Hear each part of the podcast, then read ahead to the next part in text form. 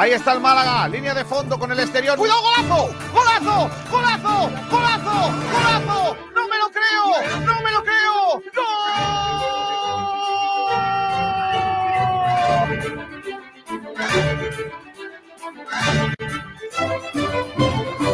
José María un día me, me dejó marcado, ¿no? Me dijo, aquí hay dos objetivos, claro, es, primero, salvar la empresa, salvar el Málaga, la entidad, y después salvar la categoría.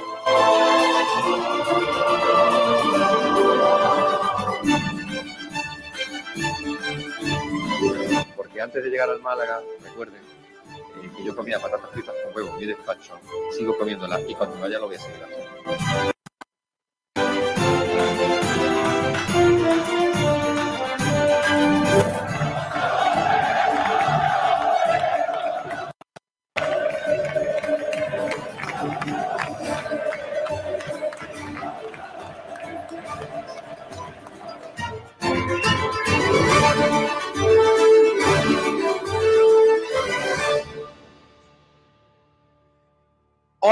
¿Qué tal? Bienvenidos, bienvenidas a un nuevo programa de Blanqueazules. Arrancamos aquí la semana, hoy 3 de mayo de 2022. Estamos grabando este programa de hoy porque, bueno, por disponibilidad y demás, no vamos a poder estar mañana en directo a partir de, o sea, perdón, este, este martes en directo porque, bueno, eh, por imposibilidad y porque Kiko García, Pedro Jiménez y Sergio Ramírez están fuera eh, con la vuelta ciclista a Andalucía femenina. Por tanto, grabamos ya este programa, ya estamos aquí en, directo y por tanto, pues eh, eh, tocamos todo lo que tenemos que analizar en este, en este día martes. Ayer no tuvimos programa tampoco, ayer lunes, porque era fiesta, por tanto nos toca analizar hoy todo lo que ha sucedido en el fin de semana a nivel deportivo en Málaga. Empezando por eh, lo más importante, por supuesto, la victoria. Enhorabuena a las jugadoras de Suso Gallardo, al Costa del Sol Málaga, por ese título de la Copa de la Reina que tanto significa para el deporte malagueño, sobre todo para el balonmano femenino. Otra alegría más, cuarto título en la historia del club, en la historia del Costa del Sol Málaga, que venció en la final de la Copa de la Reina al Atlético Guardés en, en una Copa de la Reina que se disputó en Donosti y que ha sido fantástica para los intereses del equipo malagueño. Luego hablaremos con Sara Bravo. Tenemos entrevista muy especial en este frecuencia malaguista porque le queremos dar especial atención a este gran título conseguido por el Costa del Sol Málaga, así que luego trataremos un poquito más a fondo ese tema. Eh, otro punto del día, otro punto importante para arrancar eh, la semana tras la fiesta de ayer lunes, pues obviamente es el Málaga, eh, que como siempre nos está acostumbrando ya esta temporada a las malas noticias. Derrota el pasado viernes, ya lo tenemos un poquito mascado el tema, la derrota contra Las Palmas por 2 a 1 en un partido lamentable del Málaga Club de Fútbol, reacción tardía, partido mm, que podemos catalogar de un equipo que parece que no se está jugando nada, mientras que el Málaga se está jugando la vida.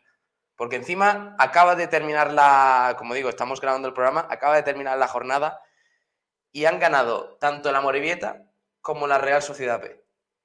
Claro, ¿qué pasa? Que eso de, de mm, perder, perder, perder, perder y dejar, dejarte puntos por el camino como estaba haciendo el Málaga y que no pasara factura porque los rivales no estaban puntuando, pues eso no iba a ser eh, lo habitual. Por supuesto, el Amorebieta ha reaccionado, ha ganado al Fuenlabrada en casa y también la Real Sociedad B, que ha dado la campanada de la jornada del fin de semana ganando en Valladolid a un rival que se estaba jugando el ascenso directo, para que veáis cómo son las cosas. Y mientras el Málaga pues se vuelve a dejar otros tres puntos por el camino en un partido donde no mereció puntuar. Ni tampoco Las Palmas ganar. Pero fue tan malo que ninguno de los dos eh, pues eh, mereció la victoria y mucho menos el Málaga, sobre todo por la actitud que mostró en el terreno de juego, para mí en el peor partido sin duda, desde que llegó Pablo Guede al banquillo del Málaga. Y mientras tanto, este fin de semana, pues fotitos en el restaurante de Dani García, algunos jugadores, algunos eh, encima expulsados, teniendo en cuenta el partido tan importante que hay este sábado contra el Oviedo, se autoexpulsan prácticamente en el final del partido contra Las Palmas, como es Víctor Gómez, y ahora encima no puede estar en el próximo partido. De lujo. La visita a Gran Canaria, de lujo. Pero bueno, vamos a analizar todo ello. Tenemos que escuchar a, Pablo Guede para ver el análisis que hizo. Fue sincero. Partido malo, muy malo. Eh, dejadez, errores absurdos, eh, falta de concentración sin sentido en un partido tan importante como el que, se jugaba en el Málaga, el Málaga. Y la salvación, por supuesto, que no, está, que no está encarrilada, ni mucho menos. Faltan cuatro jornadas y el Málaga está a cuatro puntos de irse a primera ref. O sea que ojo al tema porque se puede complicar mucho la cosa. ¿eh? Ahora vamos a repasar un poquito también la clasificación. Vamos a ver la Real Sociedad B como, bueno, y la Morevieta, qué, qué calendario tienen un poquito por delante, porque el miedo es real, la afición está bastante tensa, como es normal, más que los jugadores, diría yo, incluso. Y la situación es bastante preocupante para el Málaga Club de Fútbol, que encima no tiene un buen calendario, porque recibe al Oviedo, que posiblemente sea el equipo en mejor dinámica de esta segunda división, y visita la siguiente jornada al Tenerife, otro equipo de ascenso. Así que así está, así está la cosa. Bueno, saludo con la manita a los que nos estáis escuchando ya por aquí en directo, en este frecuencia malaísta de hoy, 3 de mayo de 2022, en YouTube, eh, estamos también en Facebook, en Twitch, en Twitter, en nuestra página web, en sportdiraradio.es, en el 89.1 de la FM para Málaga, capital y provincia, y por supuesto en aplicaciones digitales de radio online, radio.es, Radio Garden, etcétera, etcétera. TuneIn, luego en podcast, Spotify, Evox y todas estas plataformas en las que os agradecemos que estéis ahí diariamente con todo nuestro contenido. Bueno, empezamos presentando a Juan Durán, que está por aquí. Hola Juan, muy buenas. Buenas noches, Pablo, ¿qué tal? Buenos días, mejor dicho, eh, que estamos... es que nosotros encima tenemos horario contrario. Nosotros somos de blanqueazules. Esto parece blanqueazules totalmente, Pablo. Claro a estas horas de la noche la cabeza se va. Son las 11 y 9 del lunes, las 11 y 9 minutos, pero esto es eh, mediodía del martes. Pero estamos tan cabreados que da igual el día que sea. Totalmente. Sí, sí, totalmente, ¿no? Al final, eh, con el partido del Málaga el viernes, el sábado, pues, bueno, sábado y domingo realmente no ocurre nada en relación al Málaga, eh, lo que es lo, en futbolístico y sus rivales pero hoy no hemos llevado un parapalo importante, muy importante porque contábamos con que podía ser el día prácticamente de la, digamos, eliminación de la Real B en, ese, en estas últimas jornadas para intentar salvarse, porque visitaban al tercero, que además eh, tenía que ganar sí o sí para mantenerse en esos puestos de arriba. Y bueno, pues no hemos llevado la, la desafortunada sorpresa de que, de que la Real B ha ganado en Pucela haciendo un gran partido, jugando muy buen fútbol. Y ahora, pues queda rezar, ¿no? Y bueno, y ganar al Oviedo, que eso es lo más ojo, no caigamos en lo mismo de siempre, de ahora mm, si el, Oviedo, el Valladolid que no le ha ganado a la Real B. Es que el Málaga tiene lo que se merece. Es que el Málaga lleva semanas y semanas y semanas tentando a la suerte. Es que si el Málaga fuera un equipo serio, y el Sporting de Gijón también, por cierto, que el Sporting está igual en la clasificación, ahora vemos la tabla para que, para que lo tengamos un poquito más fresco todo, pero si el Málaga y el Sporting fueran equipos serios, los cuatro de abajo llevarían semanas ya descendidos. Pero no, no lo son. Y el Málaga sigue dando pena, porque en Gran Canaria dio pena, en la segunda parte Ahora hablamos del planteamiento inicial de Pablo Guede, a ver si os gustó, a ver si. A ver qué os pareció en líneas generales. Por cierto, estamos preguntando lo típico de siempre, qué os pareció el partido del Málaga y por supuesto también chumbo y excelencia del, encuentro por parte del, Málaga Club de Fútbol. Luego hablaremos de eso, que hay, que hay mucha tela. También hablaremos un poco del árbitro, porque hay gente que está un poquito cabreada por algunas decisiones. Yo creo que no tuvo ningún tipo de influencia en, en la derrota del Málaga. pero también hablaremos sobre eso.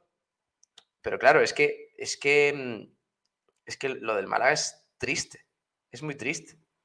Y no por culpa de Pablo Guede, no por culpa de Pablo Guede. Bueno, eh, está también Miguel Almendral por aquí. Hola, Miguel. ¿Qué tal, Pablo? ¿Qué tal, Juan? ¿Cómo estáis? ¿Compartes mi pesimismo y preocupación? La preocupación sí, el pesimismo es que es una cosa que no, yo no practico, ni el optimismo tampoco. Eh, y en lo que no estoy de acuerdo es en que no es responsabilidad de Pablo Guede. Sí creo que es responsabilidad sí, de Pablo parte Guede. sí, parte sí, sí. Y, Pero- y entre comillas culpa, que es una palabra que no me gusta nada, pero, pero en este caso em, creo eh, que buena parte de lo que ocurrió eh, contra Las Palmas tiene que ver con la decisión de Pablo Guede del 11 que saca, que ahora después vamos a analizar, pero que es, es, eh, de alguna manera es... eh, él, él está plasmando con ese 11 cuál es su idea de, de y por más que pueda ser una idea muy bonita, eh, como la resiliencia y todas esas estupideces memas de sentimiento, eh, hay una realidad y es que hay jugadores del Málaga ah, o a los que el Málaga paga que no están comprometidos con el equipo y que piensan única y exclusivamente en ellos mismos cuando tú, además, en tu alineación equivocas eh, un concepto que es el de mm, intensidad y, y crees que eso significa defensa o crees que eso significa equipo, pues te equivocas. Eh, entonces yo creo que Pablo se está equivocando. Yo ya dije en la retransmisión que ponía un pie abajo de la guedeneta. Lo dije eh, y, y es el segundo partido en el que mm, pierdo la porra en el minuto 85. O sea, el- las dos derrotas del Málaga las llevaba acertadas hasta el 85. Em, Porque, dijiste 2-0, ¿no? No, no, era. eh, yo dije 2-0 en esta y fue- al final Sí. fue 2-1 y en el anterior dije 2-0 y fue 3-0. O sea. eh, Es, es- Oye, es que hay cosas. O 3-1, sí. Es que hay cosas que se ven venir. O sea, me refiero, es que de verdad, es que de verdad se ve. O sea, es que aquí hay cosas que son muy Bueno, el claras. partido, de, el partido de Leibar, si no llegaba una expulsión, te quedabas lejos, ¿eh? Yo creo, ¿eh? Oye, pero. Yo en el eh, partido de Leibar nos podía haber caído un saco. Hasta después de la expulsión. ¿Qué os pareció eh, el tema? Ah, Es que yo, de verdad, y sigo. Hay veces que me quedo mm, anclado en algunas cosas y no les encuentro ningún tipo de explicación. Y, y me parece que pasan muy por encima de lo que viene siendo el análisis del espectador y, y demás. El Málaga con lo que se está jugando. eh, que el sábado tiene un partidazo vital. O sea, para mí posiblemente sea el más importante de la temporada, porque si gana lo tiene muy encarrilado y si pierde, todo lo contrario, se le complica mucho la vida. Que Víctor Gómez vea esa segunda amarilla en el minuto 92. Pero Pablo Gil, Víctor Gómez, ¿qué se está jugando?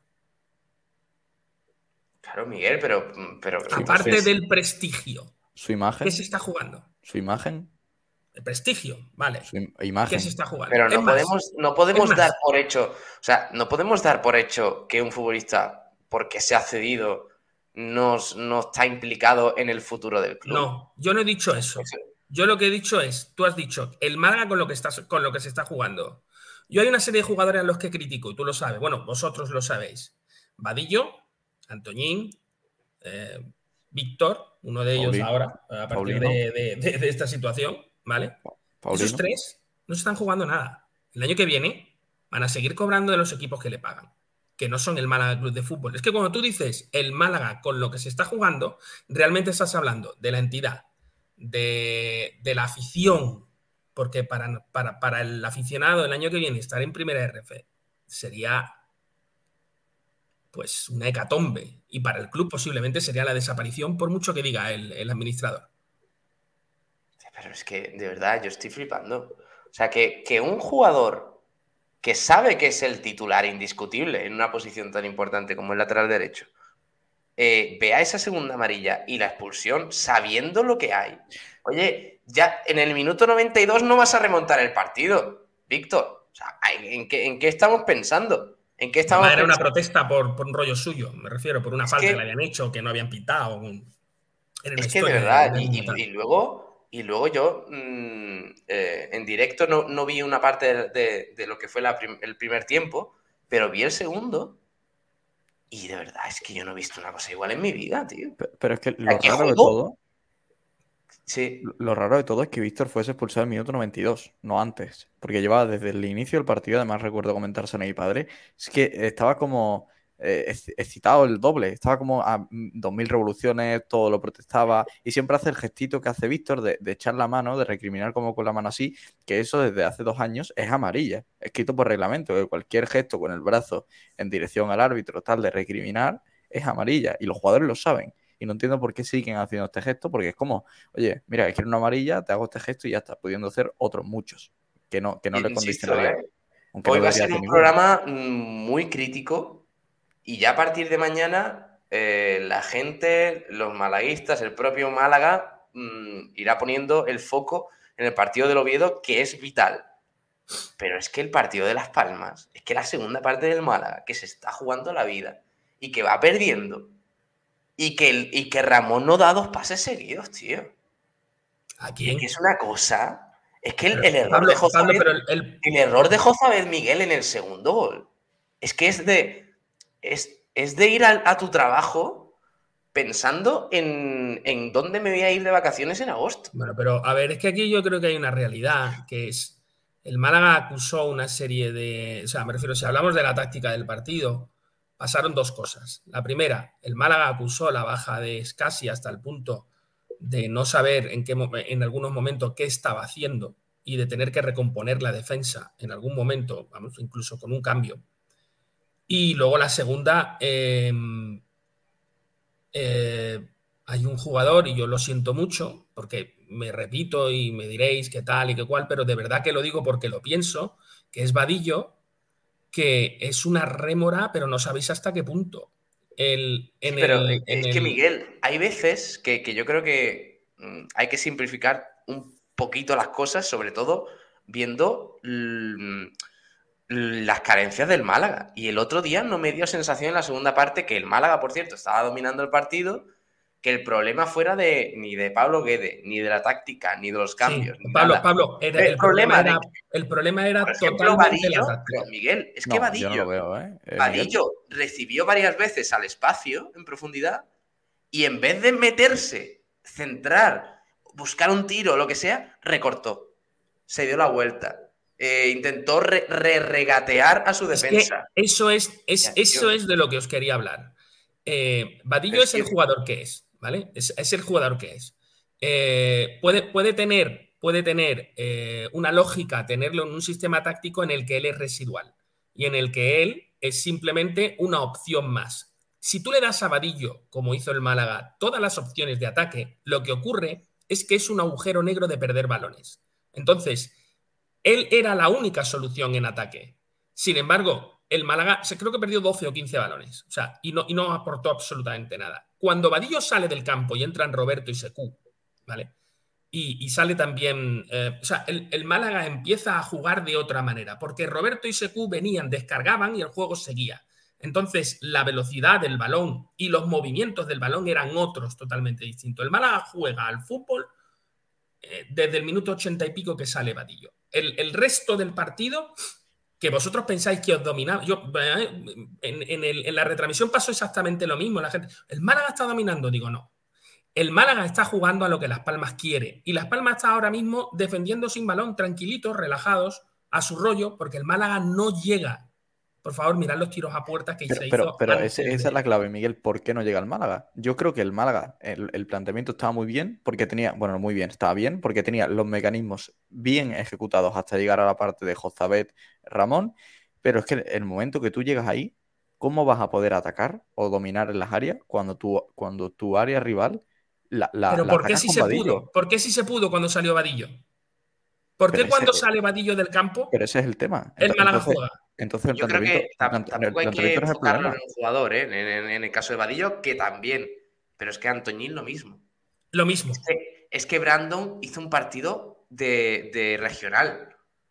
Es que. Bueno, Brandon, eh... Brandon, hizo, Brandon hizo lo que hace todos los partidos. Y cuidado, que con, con ese juego Brandon ha sumado mucho para el Málaga y ha tenido otros partidos en los que no tal. El problema, y, y ahí es por, lo que os decía antes, que Guede tiene responsabilidad. con esos fallos tan graves en el No, no, pero si no es una cuestión de fallos individuales, es una cuestión de que cuando tú pones a jugadores juntos como Brandon, Antoñín y Vadillo, tú tienes tres jugadores, bueno, dos jugadores en este caso, en este caso a, Antoñín y, y Vadillo, que son dos máquinas de perder balones y que no aportan nada. Porque yo entendería, eh, yo tengo un jugador como Samuel Leto que pierde 20 balones en un partido y que, que, que pega 30 mm, tiros y que mete dos goles, y, yo tengo uno de los mejores delanteros, ¿vale? Pero cuidado, pierde 30 balones por partido. El problema es que Vadillo y Antoñín, entre los dos, no, no, no aportan absolutamente nada al Málaga. Mirad las cifras, o sea, llevan, no sé, cuatro goles, tres goles. O sea, no, son jugadores que estén aportando. Y que no pueden mantener un ataque en el que dos jugadores necesiten vivir con el balón. Es decir, cuando Antoñín tiene el balón, Vadillo se desactiva y cuando Vadillo tiene el balón, Antoñín se desactiva. Y si tú Escucha, y lo peor, Juan, hacen peores a Ramón y Josabé. Totalmente. Porque no les apoyan. Roberto y Secu, los dos que saben jugar de delantero, vienen, descargan un balón, se mueven, abren huecos, o sea, saben jugar de delanteros. Y sin embargo, eh, Pablo Guede ha optado por, eh, digamos, jugadores que son regateadores y tal. Si tú en, esa, en una plantilla eh, o en un, en un once metes a un jugador regateador, ¿vale? A uno, a un vadillo, y todo lo demás son jugadores de, de corte de equipo, digamos, tú vas a tener, entre comillas, eh, eh, buenas opciones, porque tendrás el juego del equipo y tendrás un tío que es un anárquico, que no defiende, pero que te da algo. Ahora, si tú sumas dos o tres en un once, Pablo, no se puede hacer nada. Déjame, dejadme que, haga rápidamente el resumen de la prensa y ahora presento unos lenguajes que están por ahí eh, con nosotros. Venga.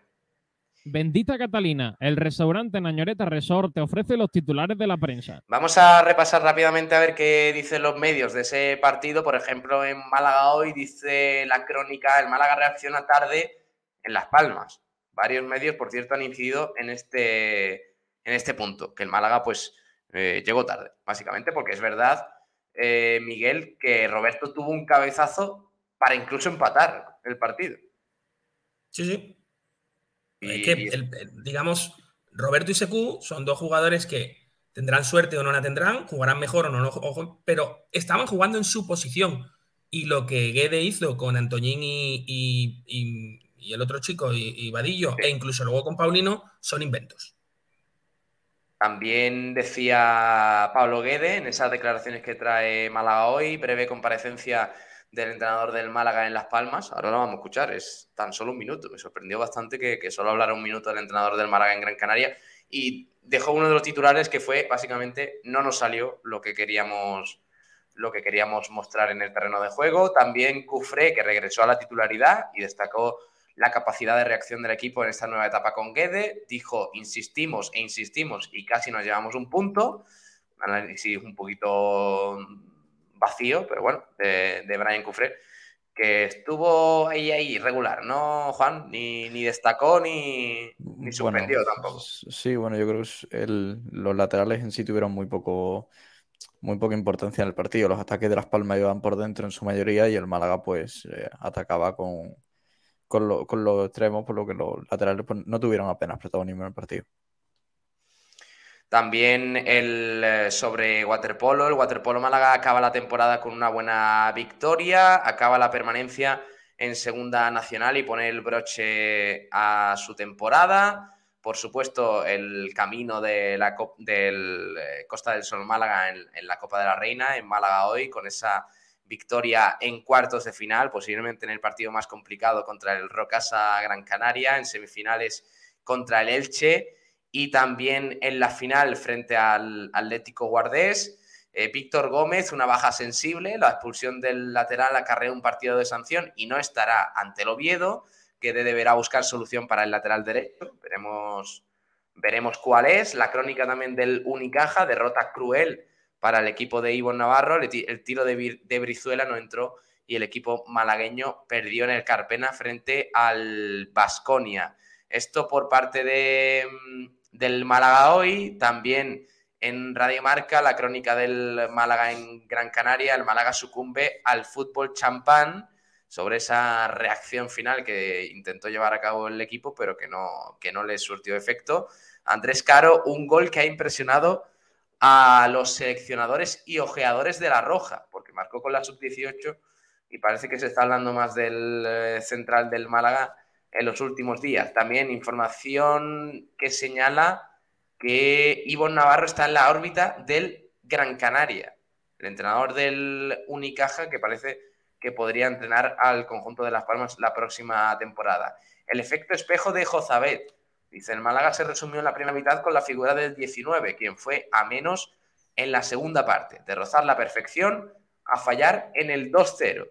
Dice también Radio Marca, por supuesto, el camino de, la, de Costa del Sol Málaga en la Copa de la Reina. También hablan, por cierto, que en los próximos días vamos a hablar de ese tema, de Altani, que sacó mm, bueno, parece que han escrito un, artículo sobre la etapa de Altani en el Málaga y señala chanchullos en la directiva que le acompañó en su etapa en el club blanquiazul. Comisiones, venta de entradas, residencia de jugadores, cláusulas.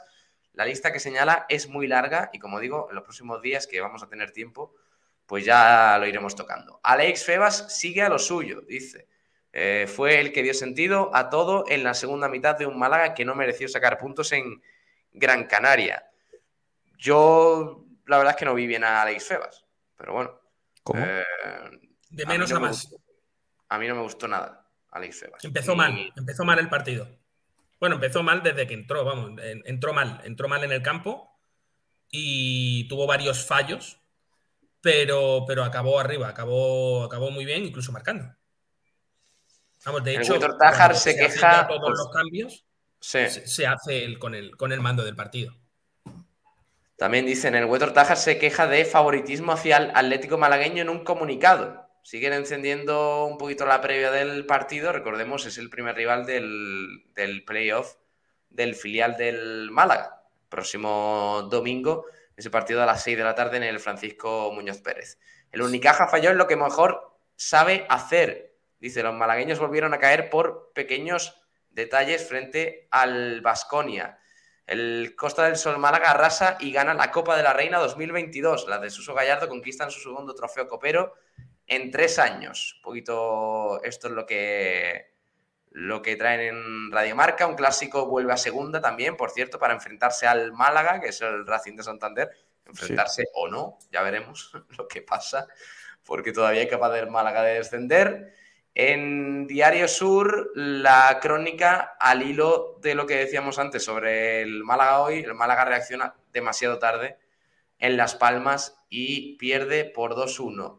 Dejamos pensar a Las Palmas, no hicimos una buena primera parte, dice Pablo Guede, mientras que Alex Febas señaló que los primeros 20 minutos con los que nos estamos jugando no pueden ser Dice, dijo Feba sobre, sobre el partido, la versatilidad táctica del Málaga de Guede pasa factura al equipo. Señalan también en el Diario Sur algunos artículos de opinión que señalan que el Málaga regresa a su peor versión, el peor partido desde que llegó Pablo Guede, el Unicaja con bajas eh, y se queda sin margen de error ante después de la derrota contra el Basconia y por supuesto también destacan la, el hito conseguido por el Costa del Sol Málaga con ese cuarto título en la historia, en, eh, la historia del club malagueño del Costa del Sol Málaga, en la Copa de la Reina, celebrada en Donosti, por cierto, y con bastante, bastante presencia ¿eh? de aficionados en las gradas en el pabellón de Donosti,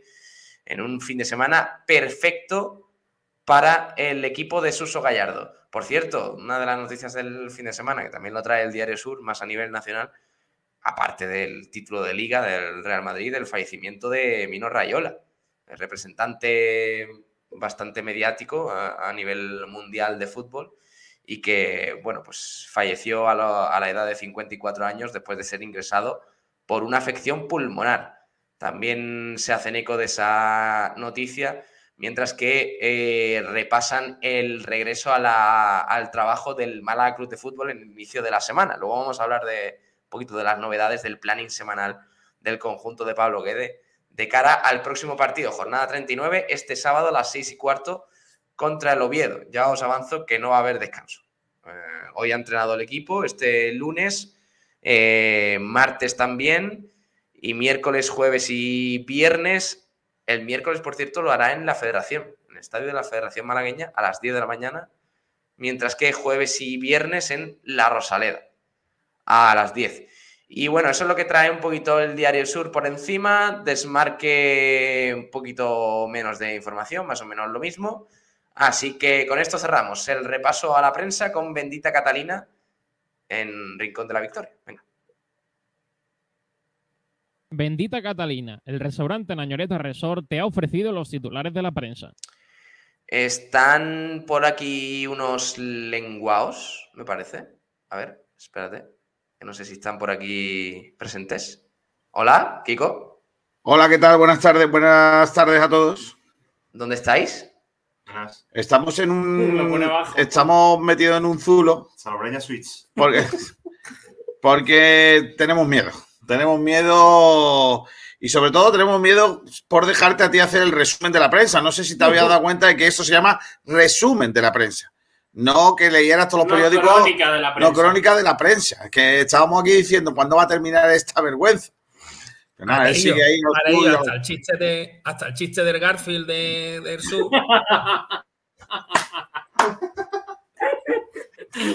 Pablo, Pablo, Esto es un, Lo esto puedo- es un programa, es un programa No. serio. Lo puedo decir No ya. era, desde que hemos entrado. Lo puedo decir ya, Pablo. Dilo. Pablo, lo digo. Sí. Tengo miedo, Pablo. Tengo miedo.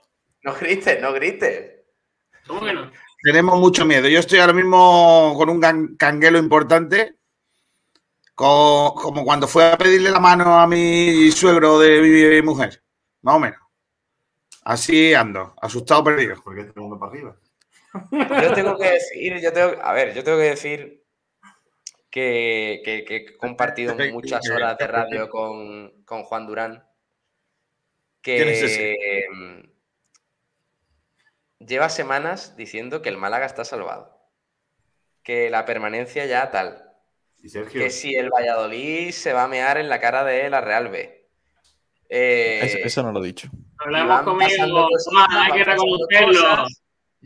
Y van, y van pasando cosas y el Málaga cada vez está más ahí metido y más.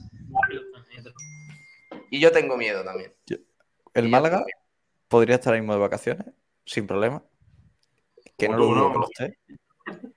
Y eh, yo digo, eh, yo digo que, y lo sigo mm, diciendo, que con 42 a 44 puntos está salvado un equipo. A partir de no va a sumar 40 más de 44 puntos ninguno de los de abajo. Eh, eh, vamos a ver. El Málaga empatando dos partidos es equipo de segunda división. Pero a ver, ¿tú te crees que se le Claro. puede hacer caso a un tío pelirrojo que con una camiseta XS parece que le queda como un saco papa? O sea, Madre mía, madre mía. ¿tú te crees que, tiene ver. algún criterio futbolístico? Seamos, seamos serios. El Málaga se ha quedado sin colchón. Eso mm, ya lo tenemos que tener claro. El Málaga No, se ha quedado. Bueno, ya me ganó de mi. Tiene un colchón de. ¿eh? Entonces, quita el perro ese. que, que estamos aquí. A ver, el Málaga se ha quedado sin colchón. Eh, Por culpa del propio Málaga, aquí no hay otra historia, ¿no? Eh, ahora bien, todavía, como diría Pablo Guede, dependemos de nosotros. O sea, el que el- ya quisiera Real Sociedad B y el otro equipo que era, la Morevieta. el- eh, ya quisieran la Morevieta y Real Sociedad B eh, estar en la situación que estamos nosotros. Ya está. Ellos tendrán ver, que ganar pero. Kiko, Kiko, la realidad es que ellos, dentro de sus limitaciones, están reaccionando. Es que el Málaga no reacciona. Bueno, y también hay que tener un- en cuenta una cosa, el Málaga tiene los dos últimos partidos que están ganados prácticamente. Sí. Venga, dale, venga, ya está. Ganado, Sí, yo sí. ¿Seguimos con Kevin de portero o qué? Madre mía. Juan, una pregunta. Eh, Juan, ¿por qué no has ido a clase hoy? Porque el día del trabajador. Ya lo hemos dicho, Kiko. Ya, ya la magia. Lo siento. el día del trabajador fue ayer. Es que, vamos a ver. est- eh, No, no, eh, oye. Estoy haciendo el programa con la luz encendida, quiero decir. O sea, esto es de noche. Ahora mismo es, eh, Pero, pero tú la tienes encendida por la que está cayendo, que está lloviendo, no por otra cosa. ¿Estáis viendo? Oye, os comparto aquí la clasificación para que... ¿Qué les pasa? ¿Qué les pasa? Esto, esto han firmado el empate hace ya un rato, ¿eh? Oye, eh, eh, las- la suite de Salobreña tiene cositas, ¿no? a ver, eh, ¿podemos hablar del partido del otro día, de, de Las Palmas? Mira, está sudando, tío. Oye, la, la- la regla de no entrar borracho en un programa, esta gente se lo va a Es saltar. verdad, es verdad, ¿eh? Sí, Eh, sí. Eso de, eso de estar borracho a las doce y media de la mañana, no sé Mira yo lo que cómo- estamos, mira lo que estamos bebiendo, niño. Sí, sí, escucha, pon, pon el, pon el ventilador, anda, ponlo, dale. Oye, Gaseosa Ondina. Ondina. Escucha, García, escucha. ¿Eso Eh, qué es, Pablo? ¿Qué es eso? Onda, onda Ondina. Niño, cállate. Eh, mira la clasificación. 41 puntos. Bingo. Tiene el Málaga Club de Fútbol, eh, cuatro más que la Real Sociedad B y que la Morevieta. Claro, que tienen que ganar todavía por lo menos un partido más que nosotros y un empate más que nosotros. A ver, aquí la cuenta. Y el Sporting, por cierto, que también está en caída libre, ¿eh? que perdió contra, contra el Cierto. Ibiza. Sí, Por dime. cierto, Pablo, perdona, campaña de abonados, bueno, de, de entradas para el Sporting, van a poner 10 euros, mm, desde 10 euros la entrada para los adultos, un euro a los niños. Sporting, ¿Qué Sporting? ¿Qué Sporting? El Sporting, el Real Sporting, De Gijón. El Sporting de Gijón Que viste de rojo. ha puesto una campaña para eh, que la gente vaya al Molinón, 10 pavos, la más barata para, los, para las personas mayores de 14 años y un euro para los menores de 14 años. Juan paga un euro. Anda, eh, Juan Juan- Durán, un euro, eh. Está en el límite. Bueno, eh, después de este dato que no le importa a nadie, eh, la clasificación está así. Eh, el Málaga. El debería de hacer esto. Ya tienen para mañana un debate. Claro. Pero, eh, Pablo, eh, perdona. Kiko, Kiko, quitándole a los niños, la entrada a 10 euros es la normal, en la venta normal del Málaga es la más barata. No. Depende. lo ha sido. Lo- lo ha son 15. Son 15. Es, más, ver el malagueño este próximo fin de semana es más caro que ver el Sporting. Exacto. sí, nor- normal. ¿Nos podemos, ¿Nos podemos centrar Sí, en el partido, en la clasificación y en lo que Sí. viene siendo la segunda división, No. por favor? Gracias. Eh, vamos a ver. Muy bien. La clasificación, para la gente que nos esté escuchando a través de la radio, que no lo pueda ver a través, eh, bueno, en el streaming. El Amorebieta, vigésimo clasificado, 37 puntos. Recordemos, ganó al Fuenlabrada. Al Fuenlabrada, por cierto, que estuvo ahí a punto de empatar, pero en la próxima jornada todo apunta a que se va a confirmar el descenso del Fuenlabrada. Por cierto, Fuenlabrada, próximo rival de la Real Sociedad B. Fuenlabrada, Real Sociedad B. Es en, en tierras madrileñas. Así que veremos lo que sucede en ese partido. Lo que importa ahora es lo que pase con la Real Sociedad de mi vida, ontiveros de mi corazón. Eres niño como yo. Gana un partido por tu padre. Sí. Eh, ha hecho muchas caso, ha hecho mucho caso a las plegarias que se le han hecho este fin de semana, ¿sabes? Ninguna. El Fuenlabrada es un. Es una caja de pescado Me, tremenda. me asombra que el Alcorcón sea el último, te lo prometo. Me asombra. Sí, sí, sí. Sí, sí, pues eh, además ahora repasaremos un poquito el calendario de la Real B y el Amorebieta, porque ojo que no es tan complicado. Es verdad que tienen por ahí a la Almería en el camino, pero a mí eso es lo que me da realmente miedo, que las últimas jornadas para la Amorebieta y la Real B no son complicadas. Y como el que- Málaga, como al Málaga no le dé Juan por ganar a la Oviedo, El periodo no es, no es muy complicado. El Oviedo que se la está jugando. claro, el Oviedo que se la está jugando, el Tenerife que se la está jugando. esto? Sí, pero luego tiene Burgos y.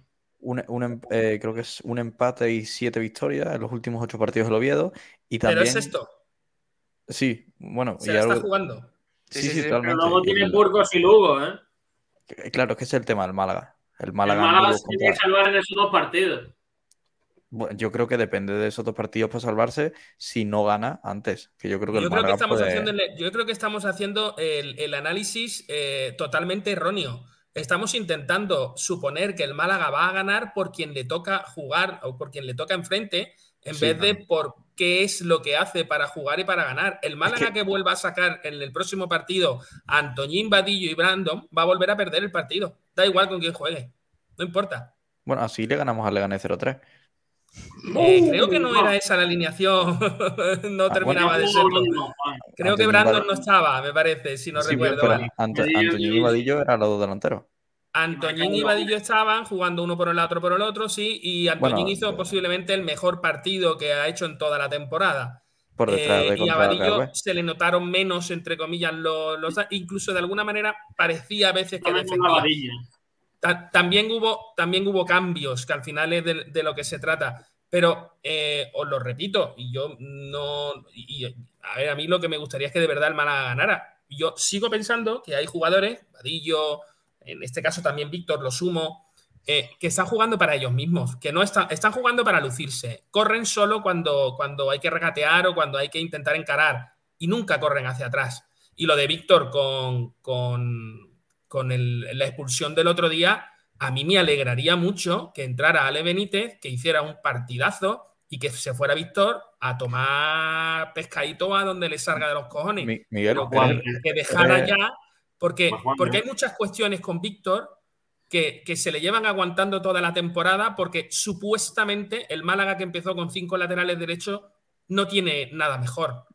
Y yo no A ver, estoy yo, tan- yo, perdona Miguel, después de tu habitual ya eh, y no te recurrente. mosquea lo de, lo de Víctor y su No, roja no, en no, el 90 no, no, en el sí, 90. es que no voy a entrar, no voy a entrar en eso, quiero entrar por otra cosa.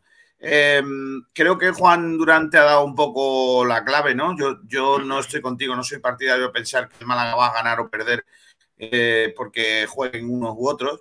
Yo soy de los que piensa que hay jugadores que me sorprende mucho que sean titulares en este equipo porque no han ofrecido ni, ni están ofreciendo un nivel suficiente, pero yo llego un poco más lejos y seguro que me vas a dar la razón.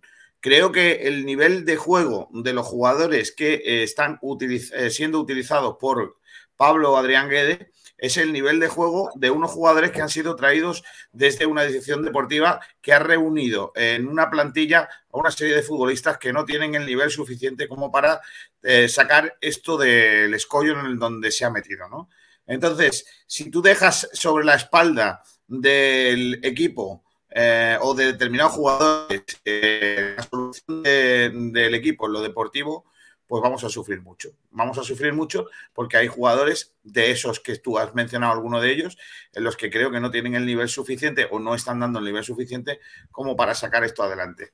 Nivel Esa es mi ¿eh? opinión. O sea, a mí eso y yo, no me. y yo creo, yo creo No. Kiko, que además. Antoñín no. Antoñín es un futbolista. O sea, es un tío con mucho interés y con mucha intención. Vale. yo no digo que no lo tenga. Vale, no Miguel, no pero tenga. hay nivel en Brandon, hay nivel en Sí. Secu, hay nivel en. Chavarría, hay nivel en... y Pablo, si hay nivel en seco, ¿por qué juega los últimos cinco minutos de cada partido? Porque no, no está sé. físicamente. Porque Sí, está físicamente no físicamente. esté Ahora sí está o por físicamente. lo que sea, por, Bueno, pero por Miguel, lo que Miguel, sea. ¿cómo, cómo va a estar físicamente bien jugando cinco minutos finales? Que es imposible que esté bien físicamente si no le das una continuidad. Pero Más es allá que, de jugar eh, minutos Pero Juan. ¿cómo podemos estar hablando de... de- oportunidades en la jornada 38? Vamos a ver. Porque, porque ahora echamos de menos a un seculador.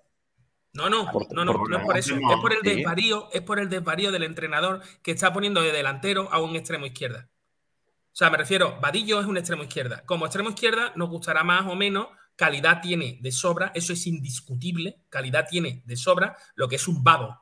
Un puñetero vago egoísta que solo trabaja para sí mismo. Sí, sí, Vamos ver. es un vago y un egoísta Miguel, que solo no, trabaja para sí. es Pablo, que me parece es que una te realidad, equivocas. no Me defiende. parece que te equivocas enfocando el... ¿En qué? ¿En que, en que un jugador que no defienda y que pierde balones eh, lastra el equipo? problema del Málaga el otro día en Gran Canaria fue no jugar con un 9.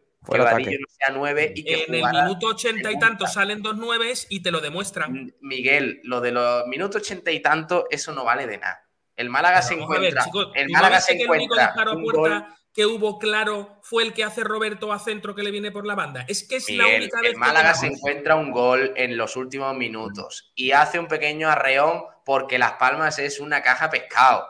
Las Palmas no mereció ganarle al Málaga. Bueno, Las Palmas es un equipucho lamentable. Oye, No. Pablo, la Palma mereció ganar al Málaga Me- 4-0. Metió dos palos, metió dos palos el equipucho.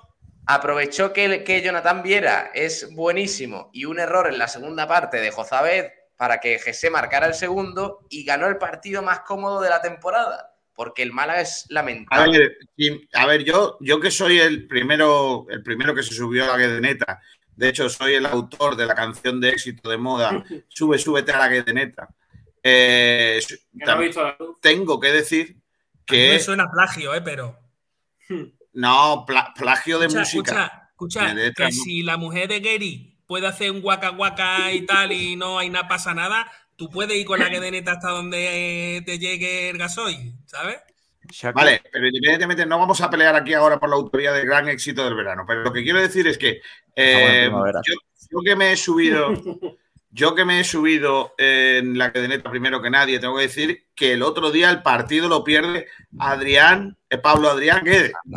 Ay, Lo, lo pierde Guede. Pablo, datos, ataques, Quiero- 17 tiros de la Unión Deportiva Pablo. Pablo, te quiero, te respeto más que probablemente nadie en la prensa malagueña, pero te puedo garantizar que creo que el otro día te equivocaste. Creo que el otro día no te sale lo que quieres hacer y de hecho Pablo lo dice en rueda de prensa. No salió lo que queríamos en el después del descanso. El problema es que el Málaga tira 45 minutos por un desastroso planteamiento con tres centrales que no lleva a ningún sitio y sobre todo yo creo que el Málaga el otro día echó muchísimo de menos casi, muchísimo. porque El Málaga, el Málaga echó mucho de menos escase porque no tenía a nadie sujetando, nadie sujetaba. Ento- y- Entonces estáis conmigo de que el Málaga necesita un pivote. Porque Genaro no vale para ser pivote titular del Málaga. No, Genaro Lo sí que no vale. puede- Es casi Genaro algo vale, pero no Genaro- jugó. Genaro vale central. Porque Genaro, te recuerdo, que Genaro cuando sale en el medio campo da el pase de asistencia gol a Febas. Genaro en el medio campo hace cosas. Lo que no hace es poder ser central. Ese es el problema. Quiso que poner a Genaro para que hiciera de Scassi y no salió bien. Y lo peor de todo es que los cambios que introdujo en el descanso para hacer lo de jugar por fuera, que no, lo, que no es lo que está haciendo el Málaga, le salió muy mal porque el hombre de la izquierda no venía nunca a ayudar al lateral izquierdo, porque el hombre de derecha es un jugador lamentable que se llama Paulino y que tampoco hace nada, Y que no la pasa. y así no se puede. Entonces vuelvo a mi punto de arranque. ¿Qué va a hacer Pablo Adrián Guede con una plantilla que no está al nivel? Pues hacer lo que buenamente puede, si es que no es más Pero historia. No, Pero es que ver, eso pero no ver, es Entonces, ¿por qué no? Hay una contradicción, puedes, no que empezar diciendo que es culpa de Guede y luego terminar diciendo que, que la plantilla no da el nivel. No, es que, Encima- digo, es que hay- Y yo hay- creo- Pasamos, Escúchame, dejadme terminar, dejadme terminar. Y encima pasamos eh, eh, durante el partido por un momento eh, en el que el Málaga dominaba, pero que los jugadores del centro del campo no daban dos pases consecutivos No, Pablo, buenos. el Málaga no dominó nunca. Y le regala el Pero- gol a Jesse. Pero una cosa, El ¿no Málaga creéis, no dominó nunca. Eh, que no creéis- que es culpa de Guede lo del otro día, es que no, vamos. no creéis que el planteamiento de Guede es bueno, pero que el nivel de los jugadores no es apto para ese planteamiento? Por ello hace que sea una mala decisión de Guede optar por ello, Pero por eso. cambia ver, con- sí y no. Sí y no. El planteamiento. Es que eh, por eso os decía que sí es muy importante qué jugadores son los que tú eliges. El planteamiento no está mal tirado. Lo que Guede quería hacer no, no era descabellado y le podía haber salido. Pero para eso necesitas que todos los jugadores que tú pongas en el tal hagan todo el trabajo que tú les vas a pedir. Es lo que acaba de decir Kiko hace un momento. Eh, echamos mucho de menos a Scassi. ¿Por qué? Porque Genaro no es Scassi. Genaro es Genaro. Y Genaro puede hacer cosas que sabe hacer muy bien Genaro. Y si lo pones en el medio campo, pues te hará cosas. Y, y escucha, y tendrá fallos, ¿eh? Pero Genaro en el, eh, jugando de Scassi de central para sacar la pelota no funciona. Y Es sin embargo, Scassi- Scassi jugando de Scassi, pues Es sí casi ha cuando, funcionado. es casi es De casi todas maneras, que, dejadme que ponga a Pablo Guede y ya de paso escuchamos lo que dice el mister y Vale. a ver en qué punto no. ¿Puedo beber un poco de ondina? ¿Puedo beber un poco de ondina? Mm, Vale, sí, claro, por supuesto. Ondina. Si no, Va si por no está alineada, En la radio, en la onda ondina. Anda, anda, sí, silénciate. Tú bebe lo que tú quieras, pero silénciate. Vamos a escuchar a Guede, venga. vuelta su equipo hasta el gol y, y tras el gol en la primera parte. Mm, No hicimos una buena primera parte. Creo que, que no nos salió lo que, lo que queríamos. Le dejamos pensar mucho con, con la pelota, ¿no? Quería preguntarle también por la, por la segunda mitad, con los cambios del, del descanso y de sistema, cómo ha visto el equipo hasta, bueno, hasta el segundo gol de Las Palmas. No, creo que el total de la segunda parte creo que, que estuvimos en partido siempre, con llegadas, tuvimos más el dominio de la pelota, que era un poco lo que, lo que queríamos. También quería preguntarle por, por Lombán, si no me equivoco, es el primer partido que juega eh, desde que está usted. eh, ¿Cómo lo ha visto? Bien, bien, en su nivel. Y entiendo que, el gol llegó algo tarde. El equipo, seguramente los mejores minutos han sido los, los últimos. Supongo que, que si hubiera llegado antes el gol, pues se podría haber luchado la victoria más. No, yo creo que el gol nuestro llegó cuando, cuando tenía que, que llegar. El tema es el segundo gol de ellos, ¿no? Que ese sí no, nos hace daño. ¿Listo? Que tengan buenas noches. El, eh, Guedes estuvo en rueda de prensa como el Málaga en Gran Canaria. O sea, desaparecido.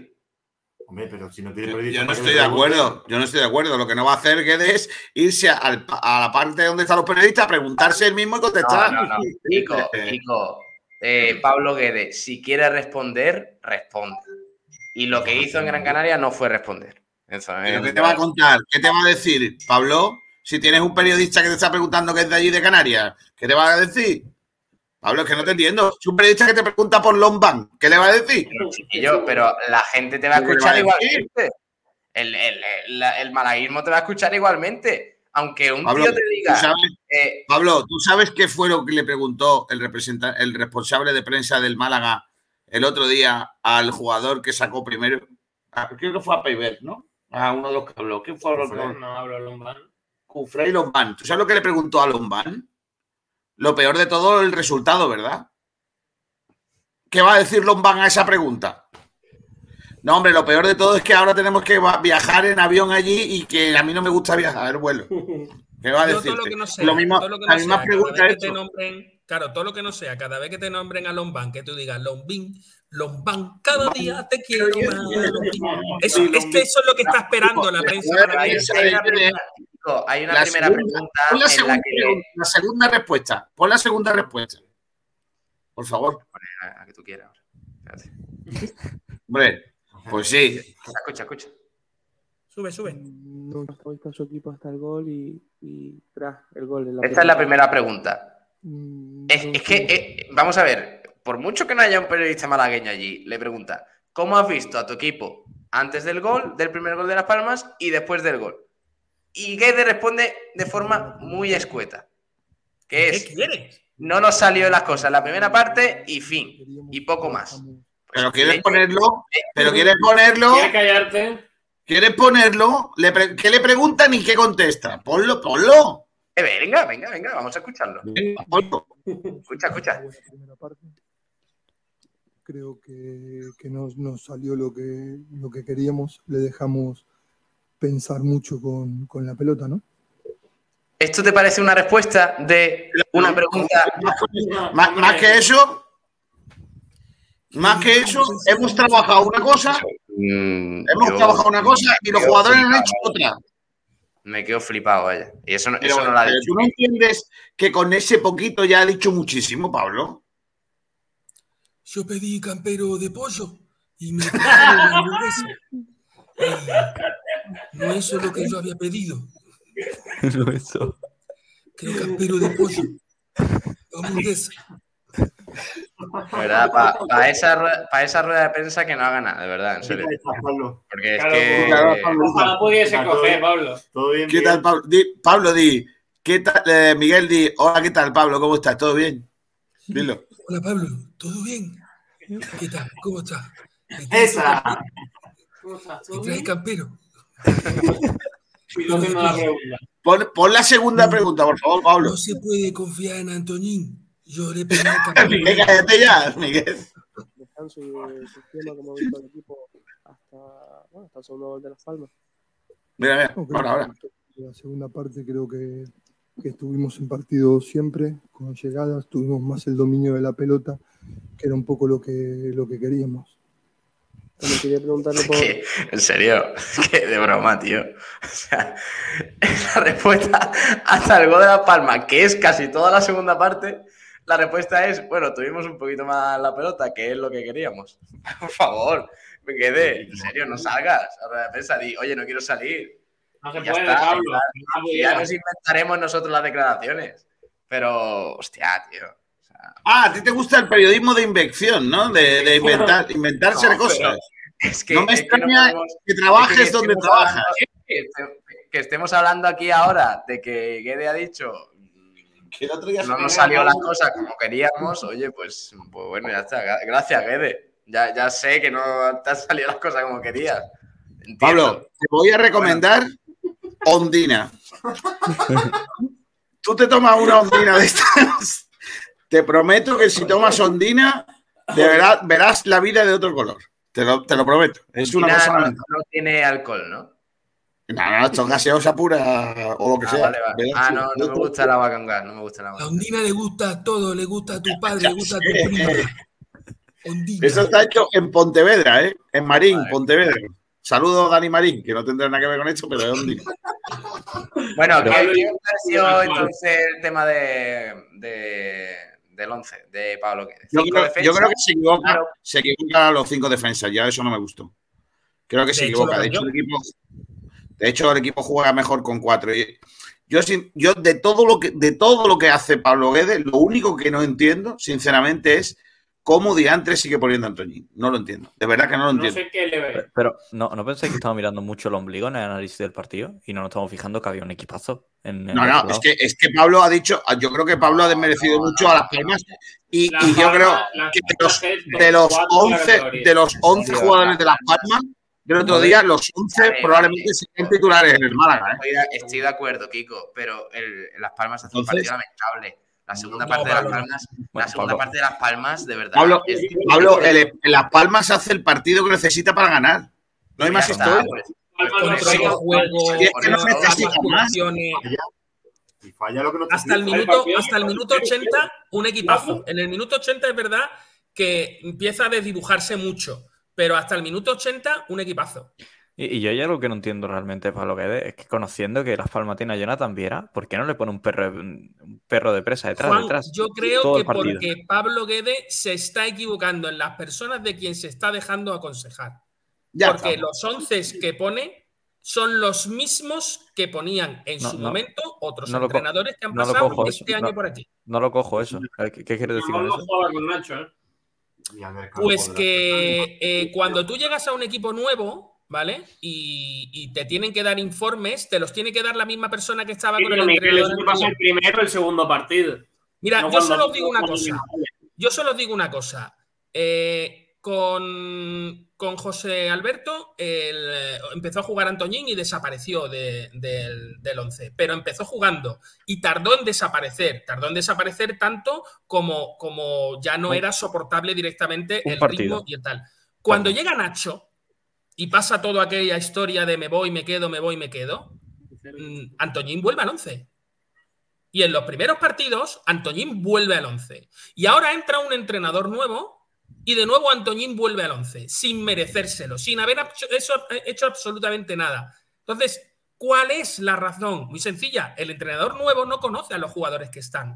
Entonces, ¿quiénes son los... los ¿quién, quién le da esa información? Pues las personas que tenían que estar antes. ¿Cuáles son esos criterios para que juegue Antoñín todos esos partidos como los que ha jugado?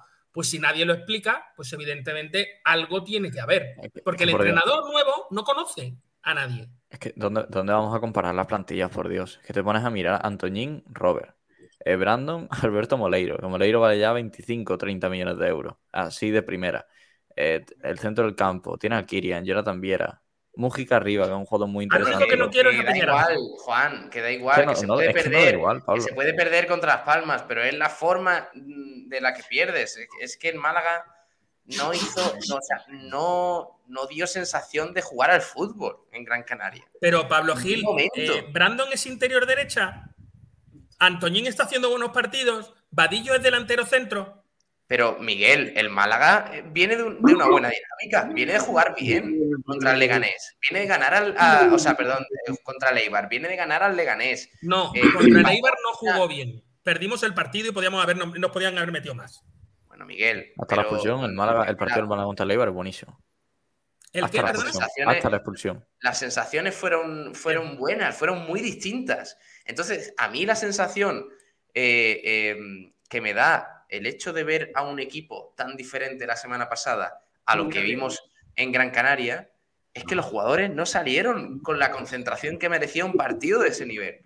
Porque es que el Málaga se está jugando mucho y, y, y hay algunos jugadores Mira, que no, Pablo no Gil, te voy a dar un dato solo. ¿Cuál crees tú que es el jugador diferencial de la segunda vuelta en el Málaga Club de Fútbol? Es que el nivel está, vamos. ¿Hay, hay algún juego diferencial del Málaga la Eh, segunda vuelta? Brandon, si acaso. Para mí es Febas. No hay jugador. Febas, por favor. Jugador Febas, de la segunda vuelta. sí. No, ahora resulta que Febas también está Febas. De la segunda vuelta, de la segunda vuelta, el jugador diferencial es Febas. Es el jugador que, entre comillas, ha capitalizado la posible reacción que pudiera estar teniendo el Málaga. Bien, El más, el en más este y el partido, único, ¿eh? Empieza en el banquillo y no sale hasta el minuto 46. Entonces, el Málaga ha renunciado al juego en equipo para cambiarlo por una supuesta intensidad. Y os doy la última frase. Miguel, los creo que es minutos una de cosa que Febas ya- hasta el 2-0 de Las Palmas es para no eh, ejecutar la opción de compra en verano. Por un Te lo partido. digo en serio. ¿Eh? Para mí, Miguel. Febas, para mí, Febas ahora mismo y los pollitos sabes que no me gustan, es posiblemente el mejor jugador que tenga la plantilla. Pero os doy solo una frase que creo que ya la- lo ha dejado caer Genaro y lo ha ¿eh? dejado caer el otro día Febas también. El Málaga pollito. no es un equipo. O sea, el concepto equipo de todos los jugadores remando en una dirección, eso no existe en el Málaga Club de Fútbol. O sea, el, el Guirigay y lo que imagino que se va a saber cuando acabe la temporada de, los, de lo que está pasando en el vestuario, Pues ese es el problema, Miguel. Ese es el problema. pero eso lo No, tendrá que solucionar. ¿Quién lo tenga No que, solucionar? No, no Lopelat. que Moleiro, no que Moleiro sea mejor que Antoñín, ni No, lo que es. Cambiera sea...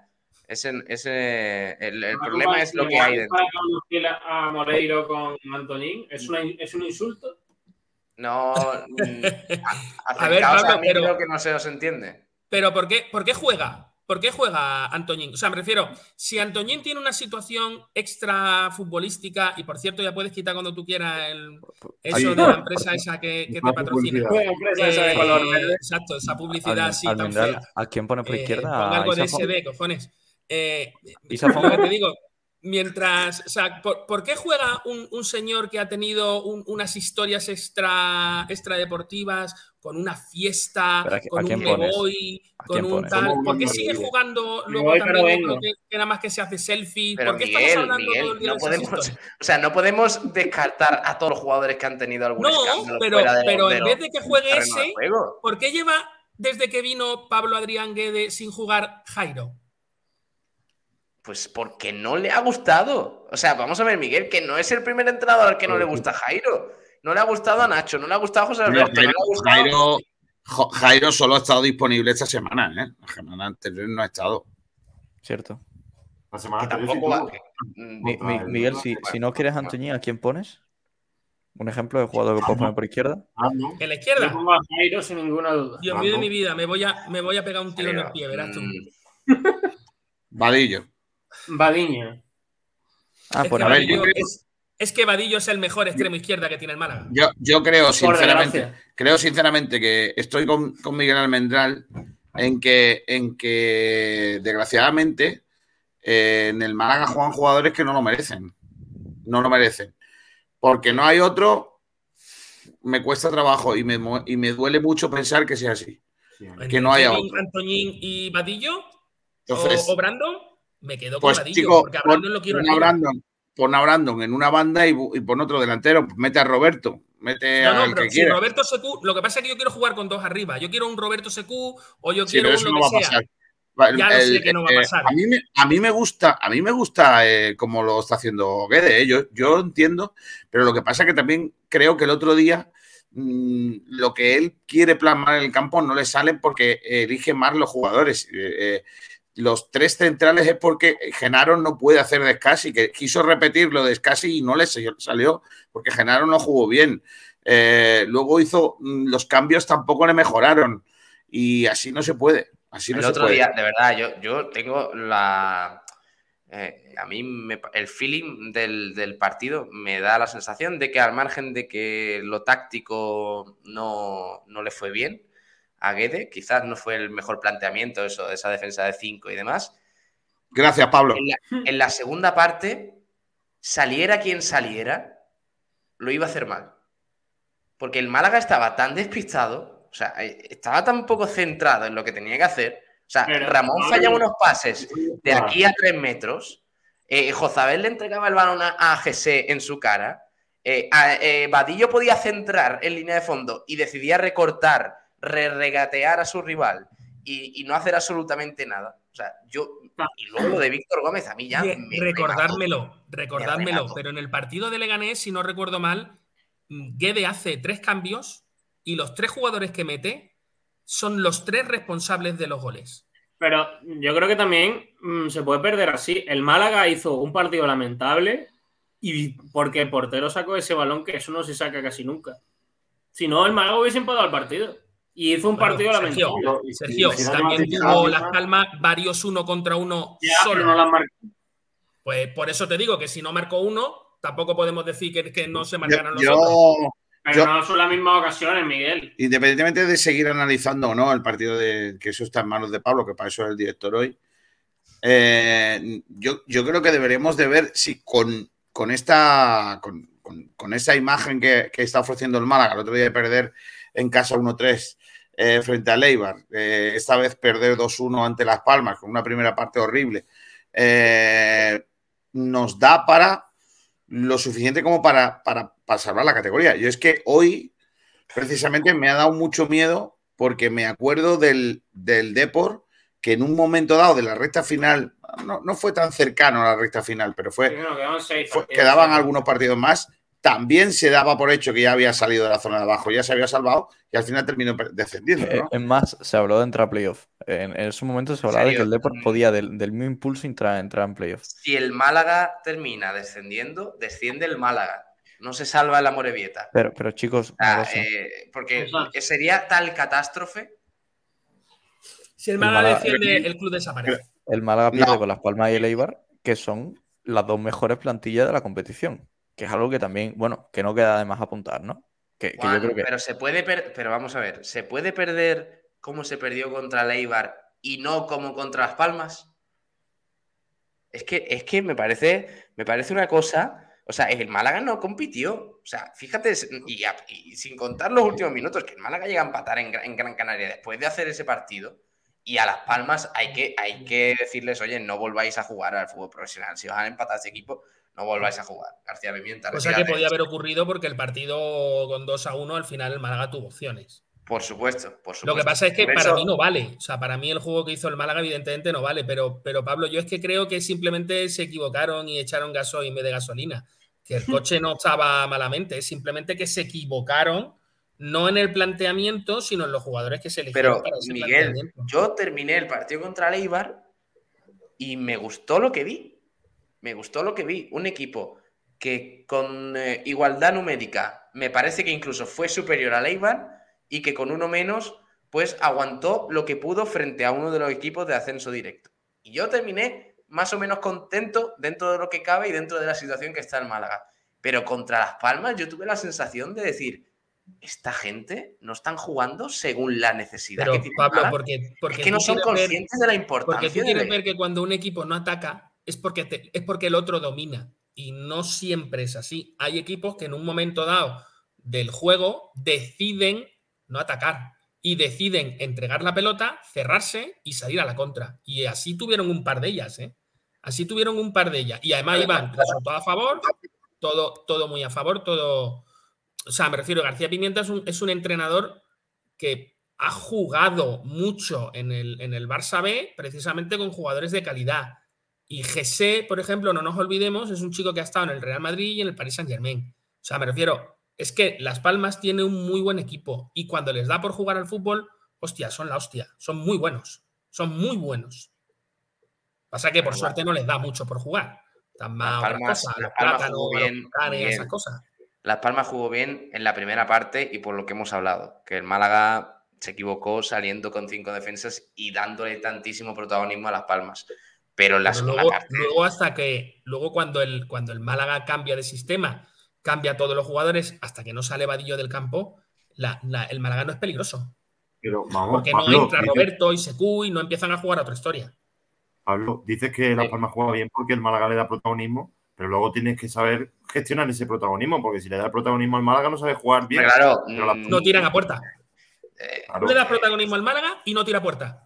Está bien, obviamente tienen a Jonathan Viera, tienen a este tipo de jugadores que te soluciona mucho el tema, pero, pero no me parece un equipo Las Palmas que él debería, o sea, el equipo que debería ser según la plantilla que tiene.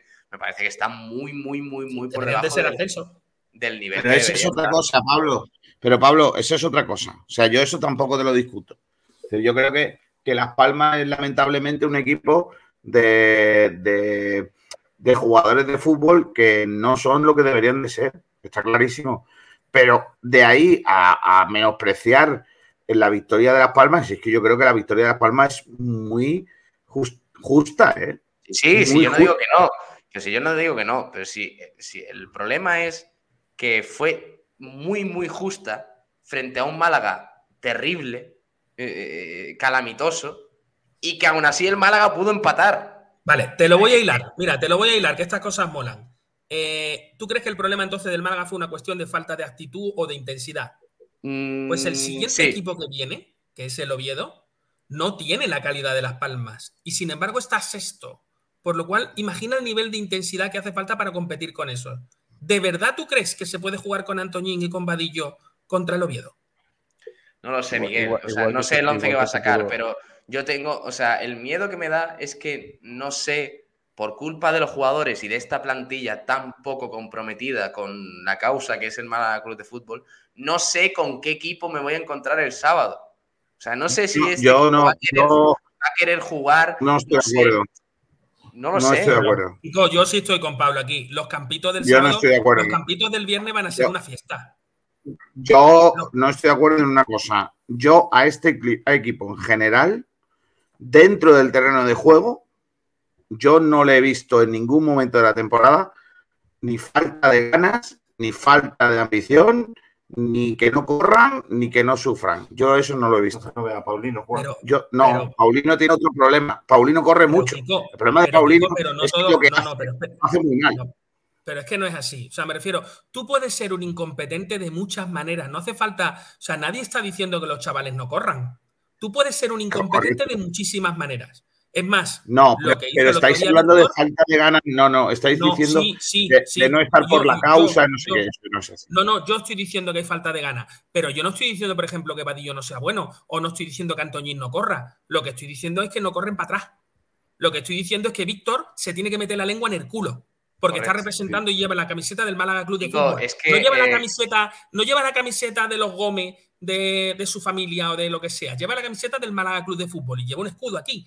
Y Es ese que, escudo que lleva aquí eh, es lo que tiene que hacer ejemplo- representarlo. Por toda esa gente que lo está viendo allí, por esos panaderos que se levantan temprano, por esos fontaneros que meten la mano en mierda, por toda esa gente, o sea, Víctor se debe a- al Málaga Club de Fútbol. Es que el Y la ejemplo lengua de- lo que tiene que hacer es el ejemplo de Víctor es el mejor. O sea, es, es el mejor de que mm, el compromiso no solo se demuestra corriendo o no corriendo, se demuestra eh, siendo consciente de lo que te estás jugando y de lo que estás haciendo. O sea, que Víctor Gómez, sabiendo que tenía una amarilla, siguiera con, con las protestas y que siguiera con, ese, con esas ganas de, de fiesta que tenía durante el partido, buscando su expulsión, consciente de que el sábado hay un partido, una final, es para, de verdad, o sea, si, si fuera propiedad del Málaga, es para mm, sancionarle, tío. Es que no es serio, de verdad. No, no, no- no es serio. Que un jugador, que, que uno de tus mejores jugadores haga eso, tío. ¿Tú, tú crees que Visto Soto expulsa? Es que No. yo no lo sé si lo hace. Tarde. si no lo hace, es para que no vuelva a jugar más. O sea, si, si el un lateral derecho. eh, Pero ¿qué se va a compulsar si él puede jugar? No tiene ningún sentido lo que Es mucho. A ver, eh, Víctor estaba encendido, llevaba todo el partido encendido. De hecho, en el descanso, en la última jugada de la primera parte, hay una bronca Pero gordísima. que no me vale, o sea, que no vale, que no vale. Minuto 92, partido ya casi perdido. Céntrate en tu próxima jornada, Pero, en tu pero, próxima pero, final. Pablo, Pablo, una cosa, Pero ahí te, y, y- y aquí te ganas la expulsión. pero llega tarde. Pero, Lo expulsan porque llega tarde. pero si me vamos estáis diciendo, si me lo estáis expulsan. Diciendo no, le que- expulsa que porque es- protesta, porque, Porque lleva tal, tarde. porque No, no, el árbitro expulsan. le ha tomado la matrícula después de las mil y una veces. La falta, que- la falta no es por protestar, la falta es por la falta. O sea, la La La falta tarjeta. la falta, pero la la falta que a lo mejor no era para amarilla y ya le tenían la matrícula eh, cogida después de un montón de veces que se haya encarado con el línea, con el cuarto, Yo, venga, con yo, el yo lo voy a decir. Tiene que jugar de lateral derecho Luis Muñoz. Sí, hombre. Sí, Hombre, Andrés Cabecero. está, por favor que lo pongan central. O sea, me refiero de, de en el medio centro. Para, para jugar ahí creo que tenemos Sí. Alex ¿Cuánto Benítez, que, que tiene que ser el jugador. Ahora Luis Muñoz de lateral derecho. Madre mía. Luis Muñoz ha sido lateral derecho. ¿eh? Luis Muñoz ha sido lateral derecho. Sí, pero Luis Muñoz Pablo, Pablo, ni para subir la ¿qué banda menos- siete veces. Menos que para hacer un programa que se llame eh, Frecuencia Malaguista, saber quién es Luis Muñoz y dónde ha jugado Pablo.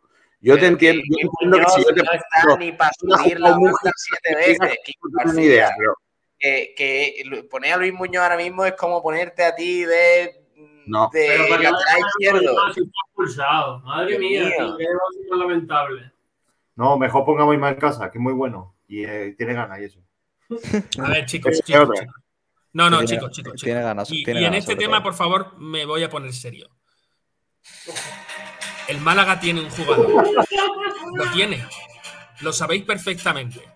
Está en el filial, partiéndose la cara por todos vosotros. Soy su Alex representante. Benítez, que tiene que tener su oportunidad. Es la hora de Alex Benítez. Es la hora del malaguismo. Vete, Hola, ¿eh? vete por ahí, Miguel.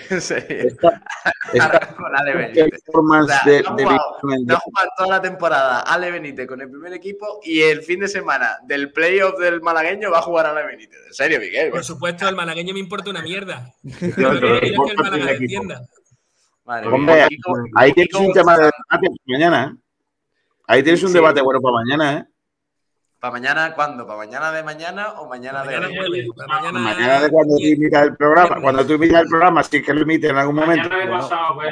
Puede- puede- Entonces, eh, pero sí. Ale, Ale Benito puede estar en ambos partidos, ¿eh?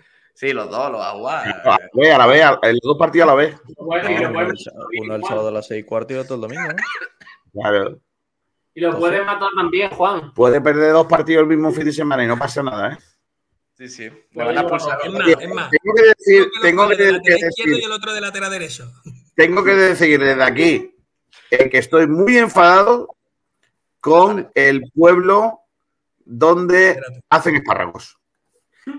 Eh, señores, eh, ¿cuál es mi cámara? Que no la encuentro. ¿Cuál es mi cámara? Espérate, espérate, esta, esta. ¿Puedes, puedes ponerme la cámara mía solo? Un momento. Solo. ¿Vale? Vale. Pablo, quítate. Ponme a mí solo, solo mi cámara. Que tío más cateto, de verdad, ¿eh? A ver, voy. Señor- Espérate, producción. Dale, dale. Producción. Pincha aquí. Señores de Huetortájar, dejen ustedes de llorar. Siempre en espárragos, que es lo que siempre han hecho muy bien. ¿Qué diantres dicen de que si el equipo puede entrenar en Estepona? Porque ellos, vosotros, queréis dedicaros a jugar al fútbol y dejar de robar bicicletas. Me roba el. Vamos a ver. Que, que, que- que- Tengo que decir, señores, señores de Huetortájar, ya está bien. Juguemos al fútbol en un campo de las dimensiones que hay. Que el campo del Estepona, por lo que sea, tampoco es el Bernabéu. Que es un campo de césped artificial como el tuyo. no Incluso un poquito más grande. Y digo yo, si queréis entrar en el campo de Estepona, es tan fácil como venido todas las tardes aquí y entrenar en Estepona. Y os abren el campo sin problema, que en Estepona son muy buena gente y sin problema van a dejar entrar en el Muñoz Pérez. Ya está bien de llorar, señores de Hueto Hortar. Ya está bien. Madre mía. Ta- que- la que lleva el Kiko encima. Y con esto se certifica un pueblo más donde Kiko García no puede ir. Correcto. Pablo, quiero que cortes eso y lo pases por redes, por favor. No, que mi cuñada es de Huetortaja. Yo tengo que pasar para ir a Granada por Motril todo el rato. No puedo tirar por, por por arriba, no puedo. Tengo que tirar por Motril. Kiko, te acabas de llamar a alguien que está en esta habitación, Álvaro Ojeda. A mí, El discurso sigue muy Álvaro Ojeda. y si me hubiera puesto la gafa esta ya ni te cuento, ¿eh? Señores de Huetortajas. ¡Y España! Señores de Huetortajas. Ya está bien. Oh, madre mía. ¿Podemos hacer chungo y excelencia? Venga, no vamos a hacerlo. No tengo. No, no hay sintonía para esto. Sí. Eh, ¿Cómo Ah, era? no. sintonía? Campitos, campitos. No, esa no era de los campitos, no. ¿Cómo es? No, de los Campi. Que no, hombre, que no era de los campitos, la otra. Único chumbo. No, pero ese no era. Ah, Votar mejor, votar mejor, el mejor, el peor jugador, eso es. Al mejor Campito. Eso es. Venga, vamos allá. ¿Empiezo yo? Venga, empieza tú, venga. Lo, he- yo. lo he leído antes por Twitter y me he indignado un poco. El. Voy a hacer dos votos, uno con gafa y otro sin gafa. Venga. Eh, el venga, para mí, el, el chumbo de este partido, claramente Antoñín. Me parece un jugador que no debería de volver a pisar eh, un césped con la camiseta del Málaga. Con el del Hueto Taja no me importaría, pero con la del Málaga no. Y eh, para mí, el mejor del partido, Febas, Alex Febas. Alex. Spargaro.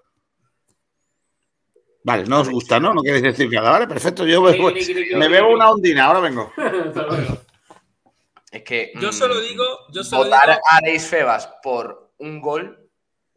Es que quién No, jugó mejor, cambió, el par- cambió el partido para el Málaga. ¿eh? Sí. Que quién jugó mejor. Es que Pero si fue un desastre todo el mundo. Y no me vayáis a votar a Dani Martín, que se come el segundo gol.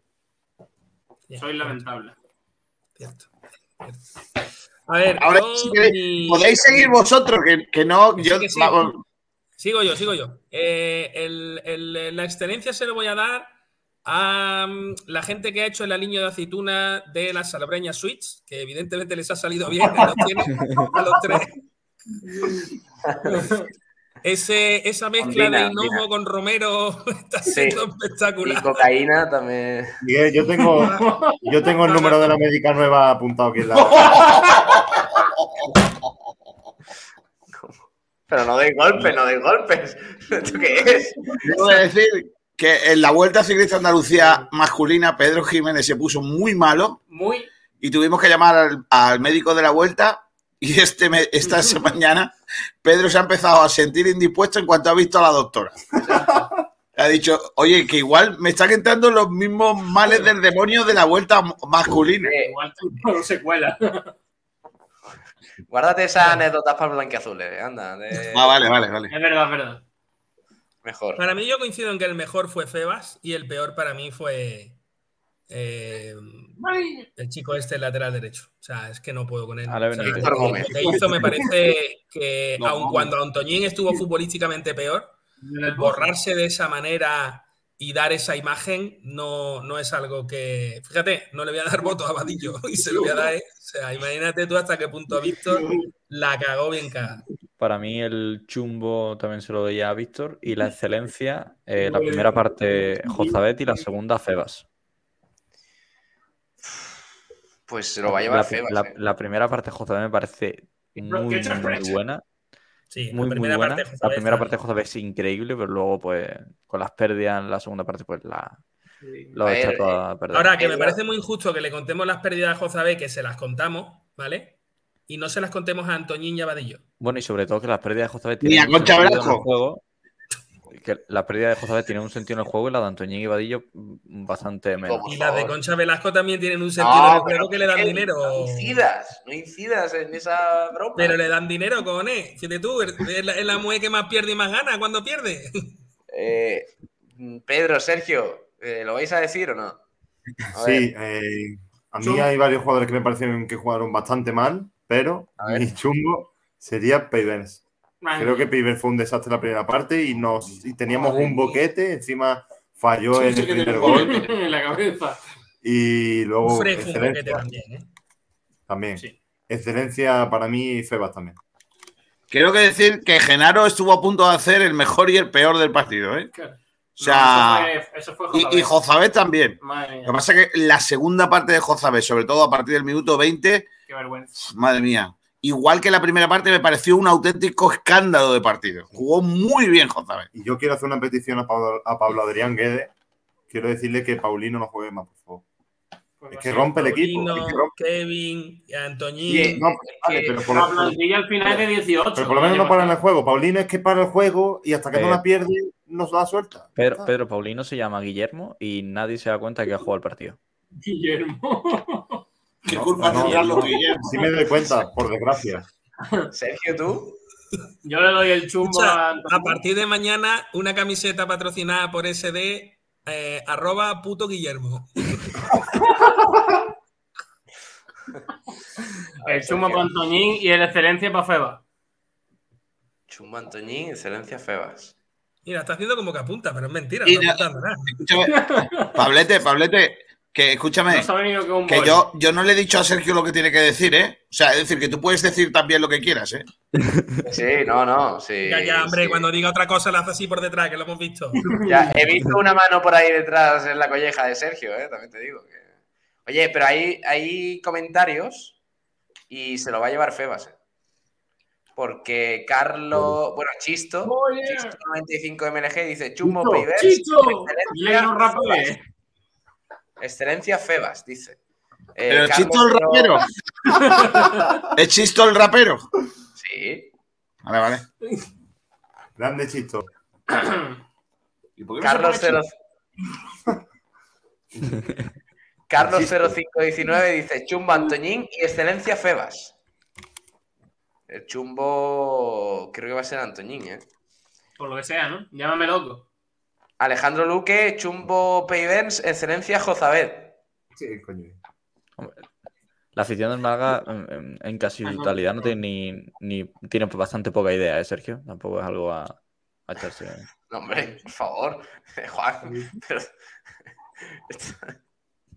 De verdad que. No te has me escuchado, estáis- me estáis dando- me estáis un hoy Increíble, vaya. Eh, Boquerón Guerrero, Chumbo Antoñín, excelencia Lombán. Yo se lo voy a dar a. a Genaro, en excelencia, y Chumbo, Víctor Gómez.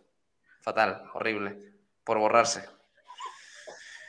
Porque eh, me pareció el mayor error del partido, lo de Víctor Gómez. Por no pensar en el, en el próximo encuentro. 92. Sí, pero Bueno, vamos a, vamos a tener tiempo. ¿A ¿eh? ti de te parece el peor, Pablo? ¿A ti te parece el peor del partido? O sea, el, mayor error del partido, aunque fuera en el minuto 88, porque tú entiendes que es importante para el siguiente partido. No por lo que ocurrió o lo que significó para el partido. Hombre, no, mm, me parece que, claro, obviamente, o sea, si es casi viniera y se autoexpulsara en el 80, por mucho que no tuviera influencia en el partido, claro que habría que tenerlo en cuenta.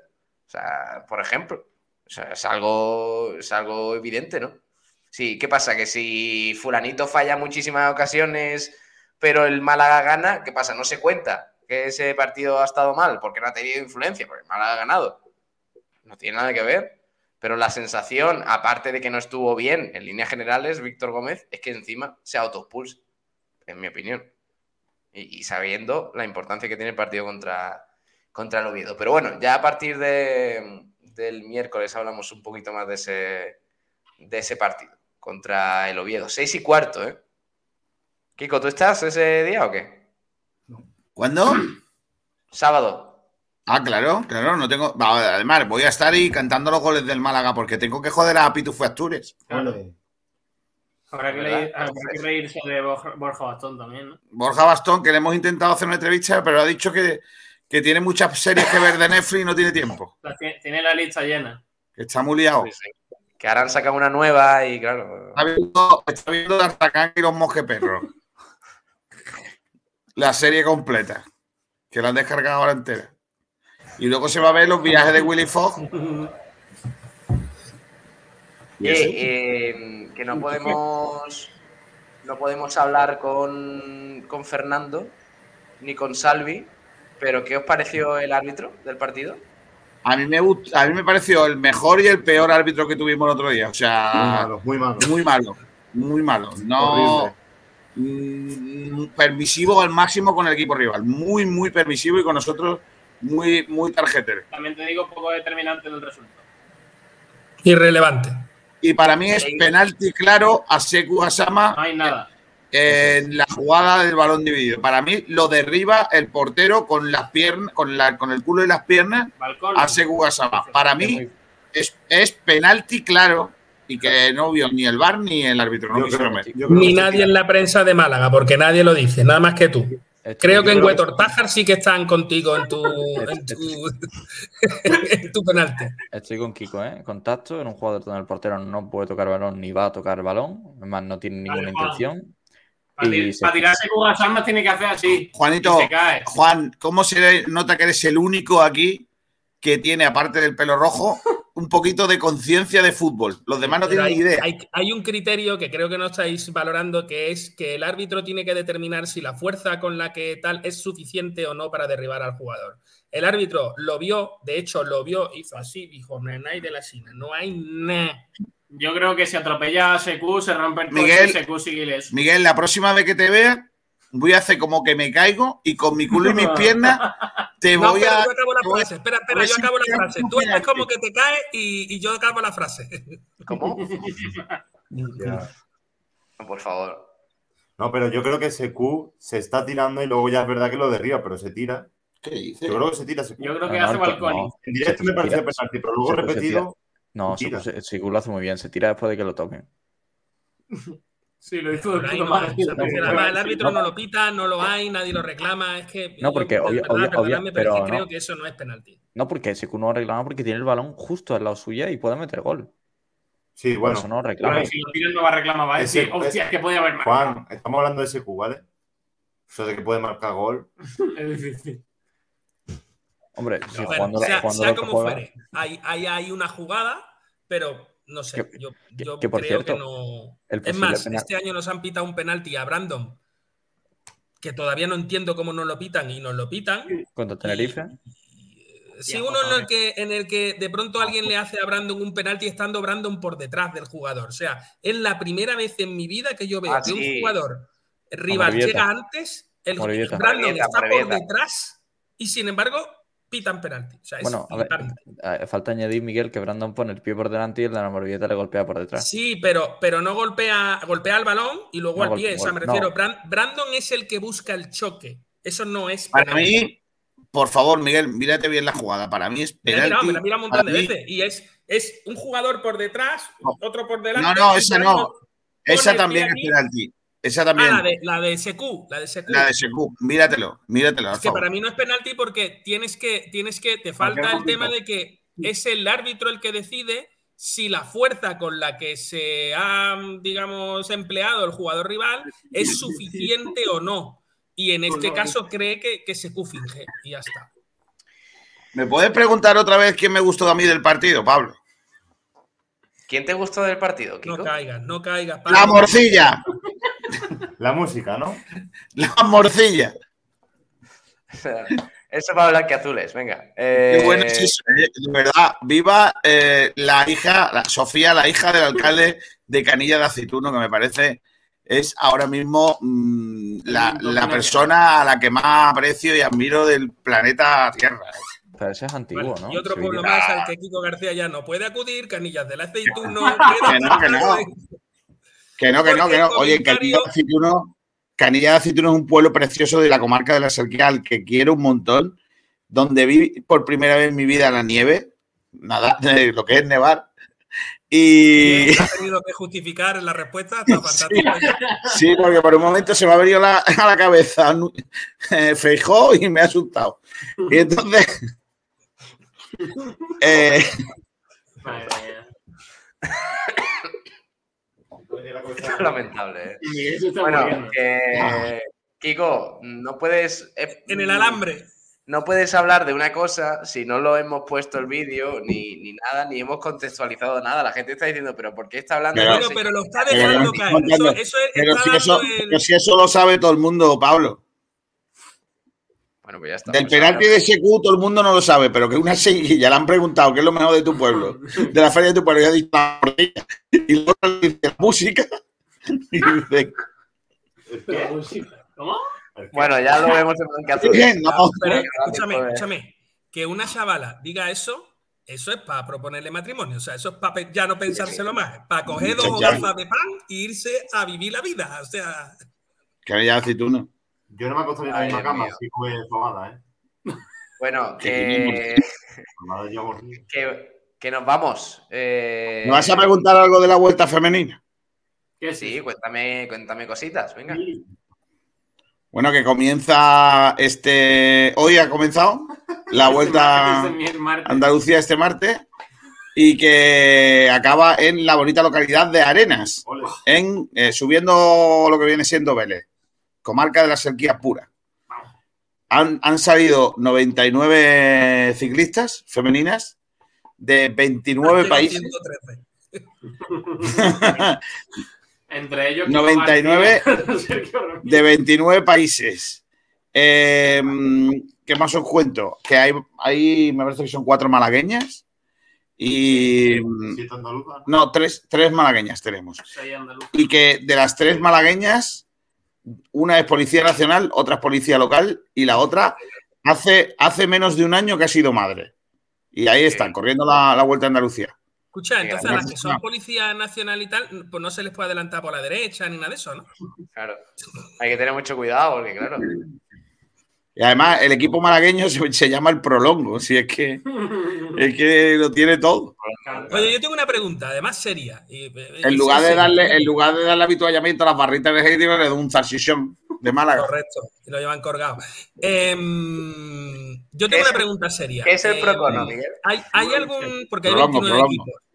Hay 29 equipos. ¿Hay, ¿Hay algún equipo ruso o de.? No, no, no, no, no, no, no. Yo no he dicho que hay 29 equipos, yo he dicho que hay 29 países. 29 países. ciclistas de 29 países.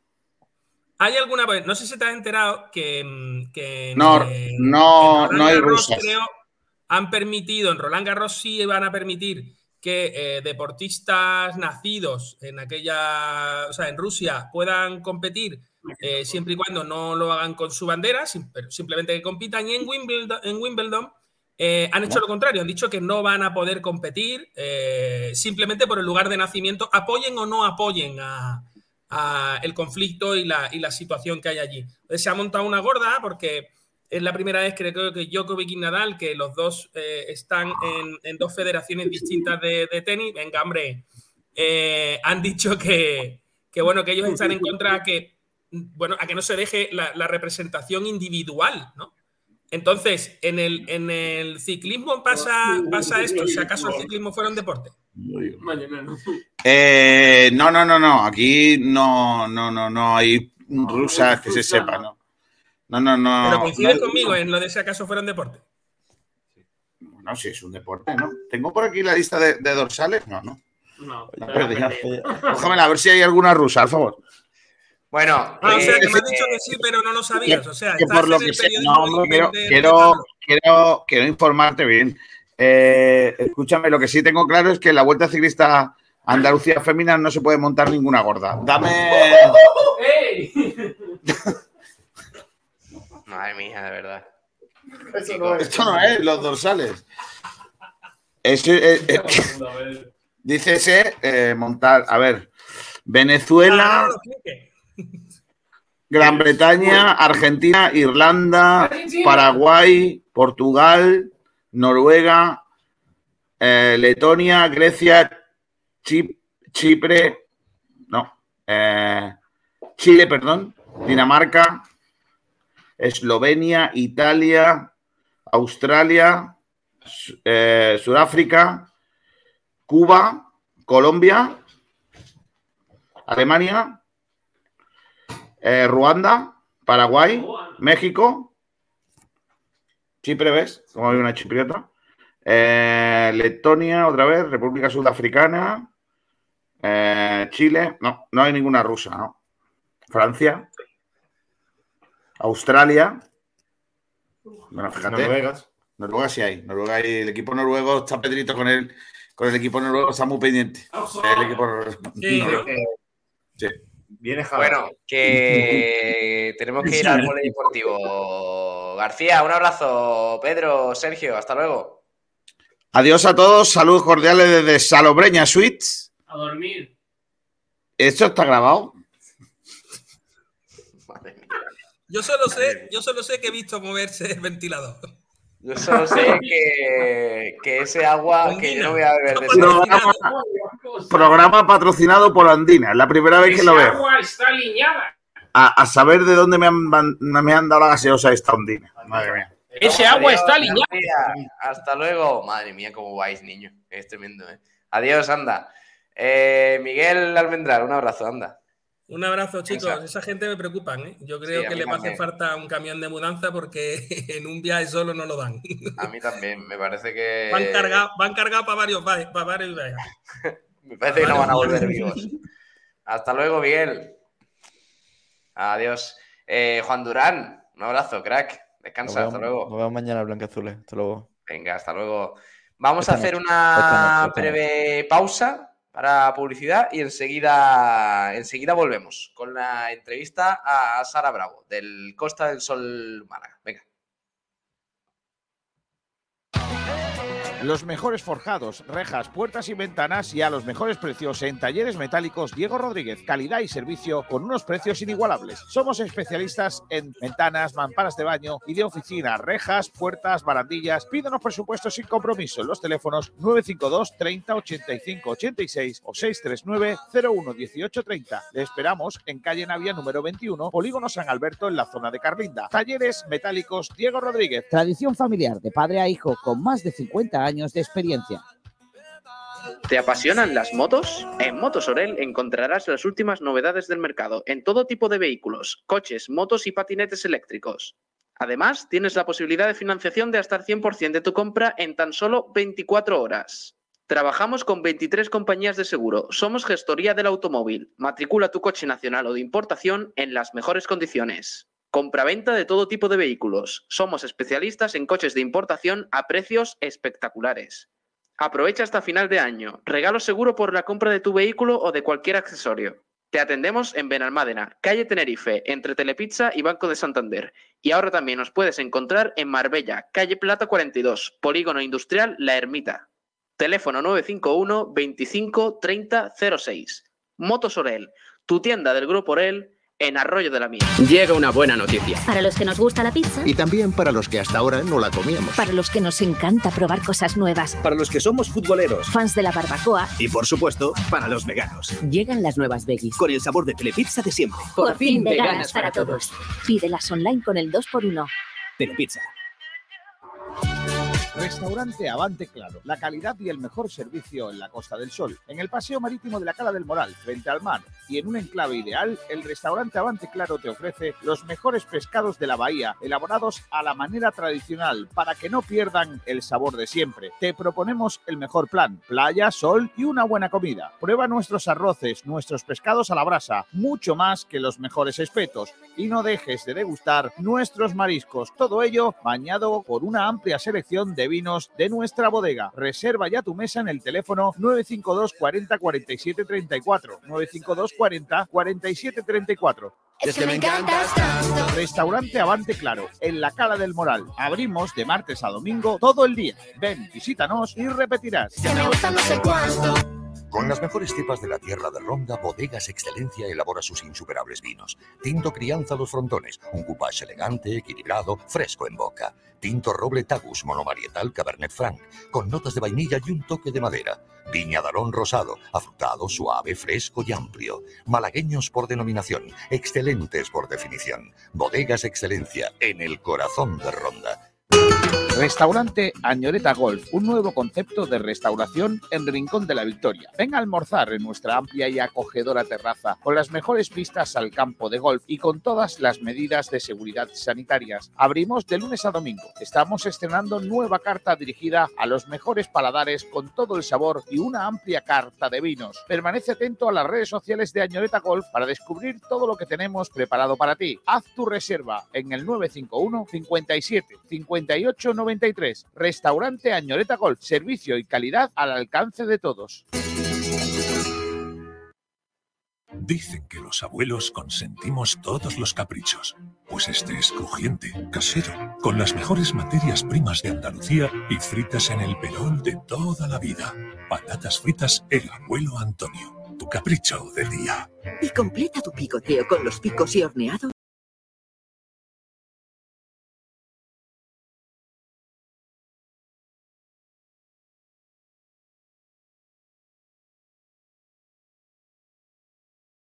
Vamos a hablar del acontecimiento del fin de semana, porque claro, eh, dentro de, de todo el deporte malagueño, este fin de semana ha habido una competición a nivel nacional que se lleva, que se lleva toda la importancia. Es la Copa de la Reina de balonmano y por supuesto el Costa del Sol Málaga pues eh, ha coronado una vez más consiguiendo su cuarto título de su historia, un hito, bueno, pues histórico para el conjunto de Suso Gallardo. Vamos a ver algunas imágenes de, de lo que fue ese pitido final tras el último partido, porque claro, el viernes arrancó esa Copa de la Reina con, con la primera victoria en cuartos de final del Costa del Sol Málaga. eh, por 23 a 26 contra el, el Rocasa, un partido quizás un, un pelín más complicado de lo que vino después, porque luego en semifinales el equipo malagueño eliminó al Elche por 32 a 34, mientras que en la final pues dio una auténtica exhibición de balonmano al ganar al Atlético Guardés por 26 a 33, con unos parciales bastante claros en esa, en esa final de la Copa de la Reina de este 2022. Vemos algunas imágenes, por ejemplo, estas que nos facilitaron los medios del club, eh, de la victoria, del pitido final contra el Atlético Guardés, eh, celebración. Ahí lo vemos, espérate que lo comparto aquí en pantalla. Celebración por todo lo alto de las jugadoras del Costa del Sol Málaga. Con un pabellón a reventar, por cierto, un ambiente sensacional durante todo el fin de semana.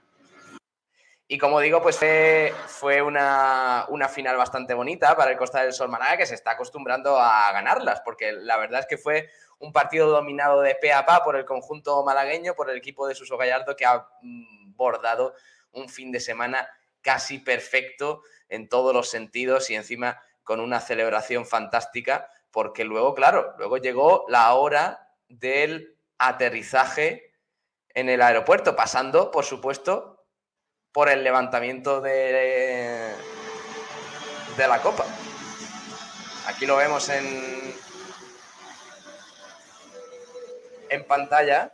Para los que nos estéis escuchando a través de la radio, pues es el eh, momento en el que el equipo, el Costa del Sol Málaga, levanta esa Copa de la Reina celebrada en Donosti en este año 2022. Fiesta por todo lo alto, con Pepa Moreno, presidenta del club, con el cuerpo técnico, por supuesto, y con todas las jugadoras saltando y brincando de alegría como mandan los cánones. Sí, señor.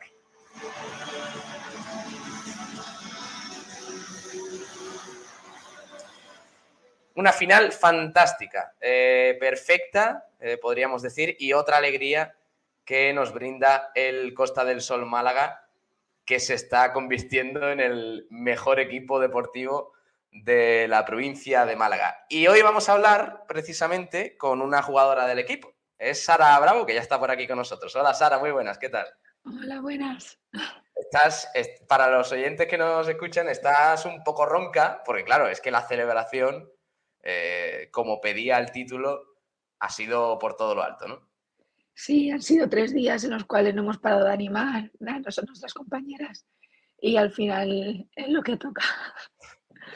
¿Cómo, cómo estáis viviendo eh, estos días? Sobre todo la celebración por un título que, eh, o una competición que al principio parecía que iba a ser muy igualado, pero realmente lo habéis dominado mm, clarísimamente.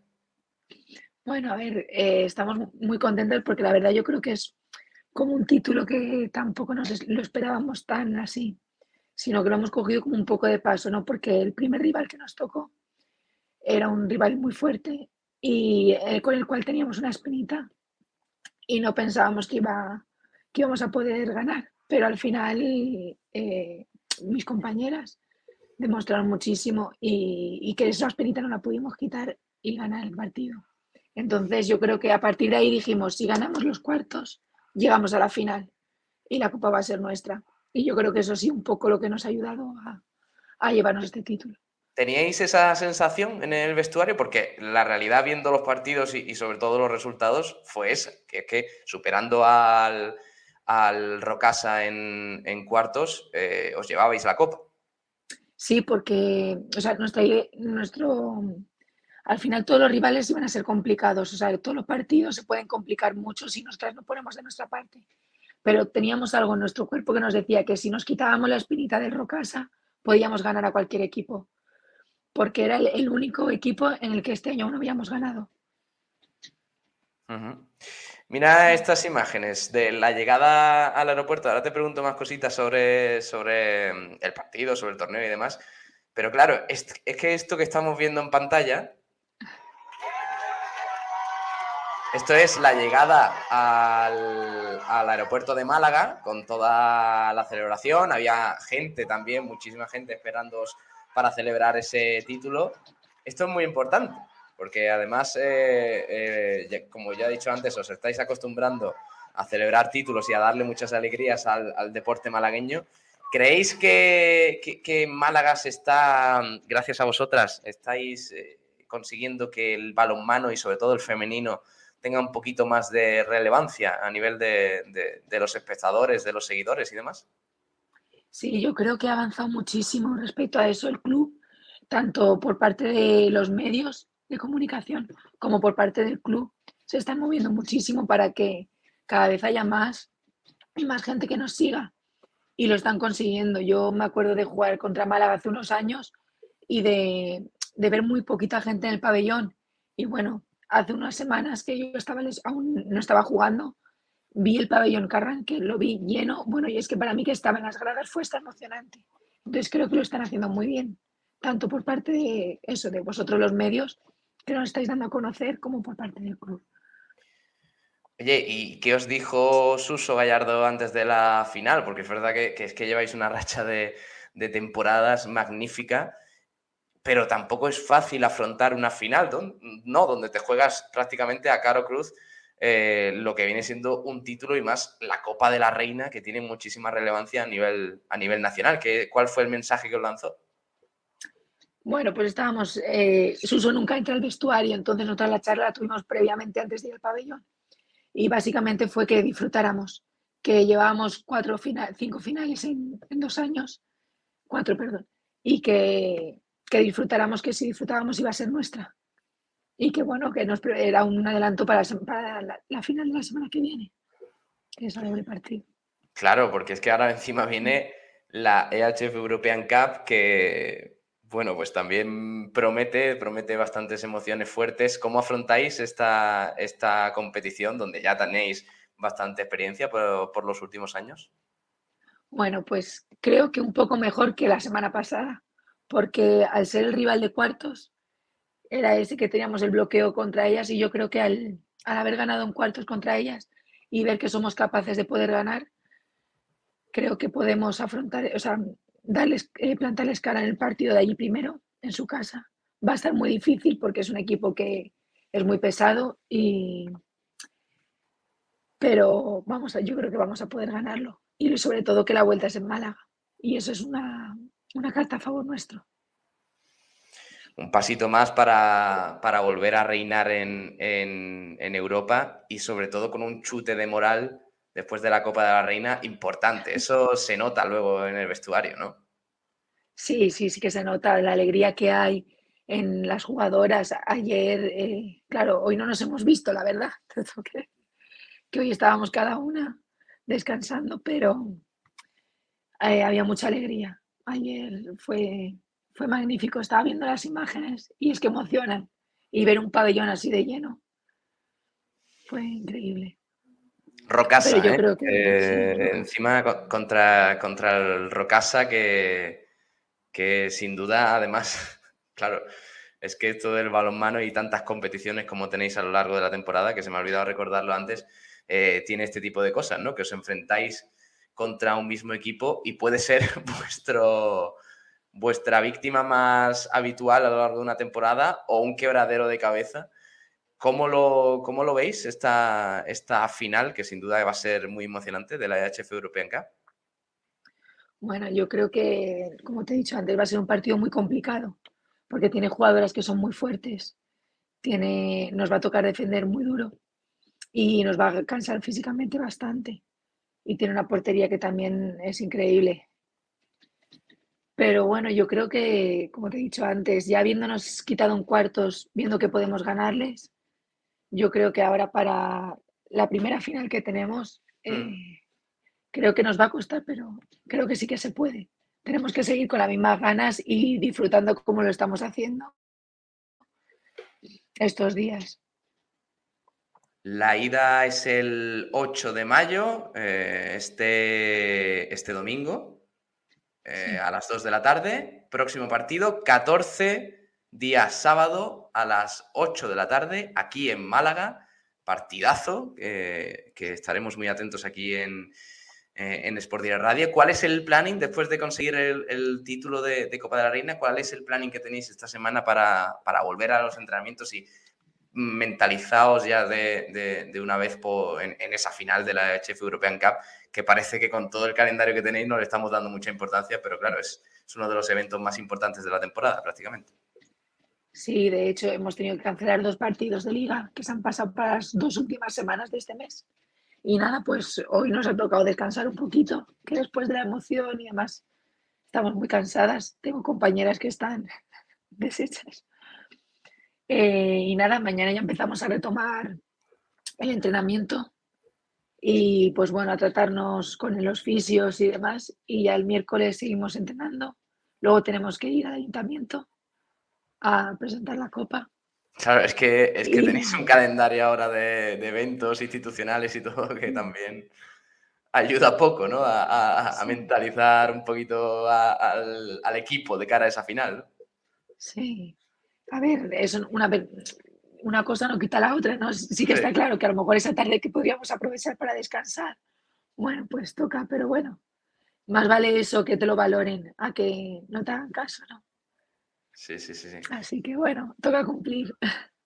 Oye, ¿qué te parece? es que la verdad, este tweet está dando mucho que hablar en, en, redes sociales. Una, una jugadora que además ha tenido mucha, mucha relevancia del Costa del Sol Málaga en esta Copa de la Reina. A ver, espérate que te lo comparto para que lo veas aquí. El, el baile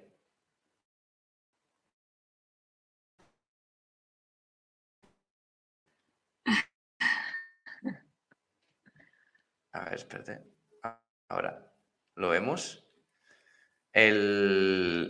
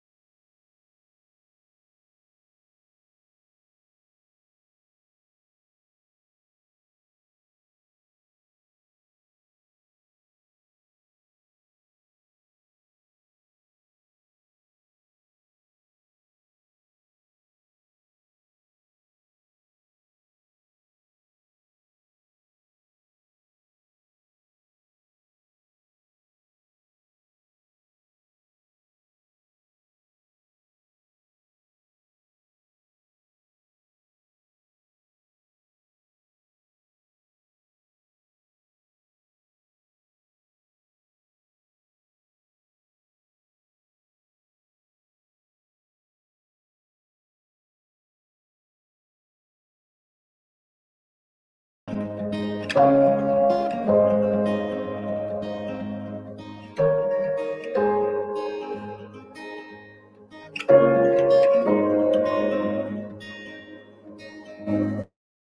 less ticket before it's gone.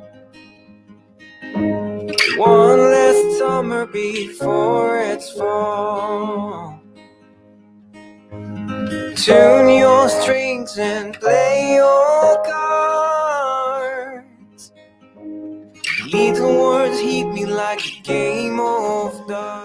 Bueno, vamos a ir cerrando el programa de hoy eh, con más polideportivo, porque tenemos que hablar con Álvaro Garrido de lo que ha pasado en el baloncesto este fin de semana. Hola Álvaro, ¿qué tal? Muy buenas.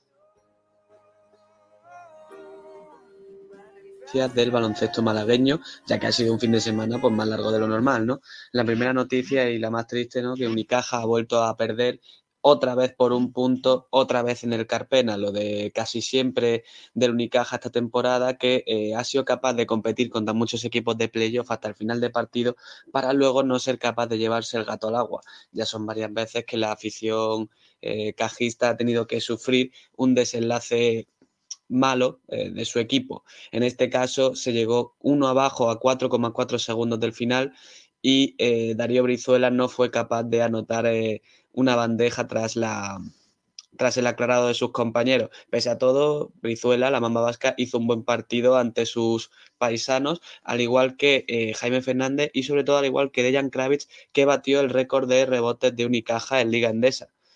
Además, eh, Mario Sansuperi eh, contó con tres minutos de partido por culpa de todas las bajas que han asolado al equipo cajista, por lo que ha sido su debut en el Martín Carpena en Liga ACB, un nuevo hito que consigue el jugador rinconero eh, que está derribando muros a una velocidad vertiginosa.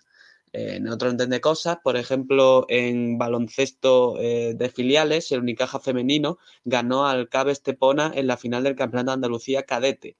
Y en, cuanto al femenino también, eh, la mítica Vero Matoso abandona Unicaja eh, después de cuatro años, la denominada ya por todo el mundo la mejor jugadora de la historia de Unicaja femenino, abandona el club después de no haberse puesto de acuerdo con el equipo para su renovación, porque según eh, dicen desde el club, quieren hacer una apuesta por las jugadoras que vienen pisando fuerte de la cantera.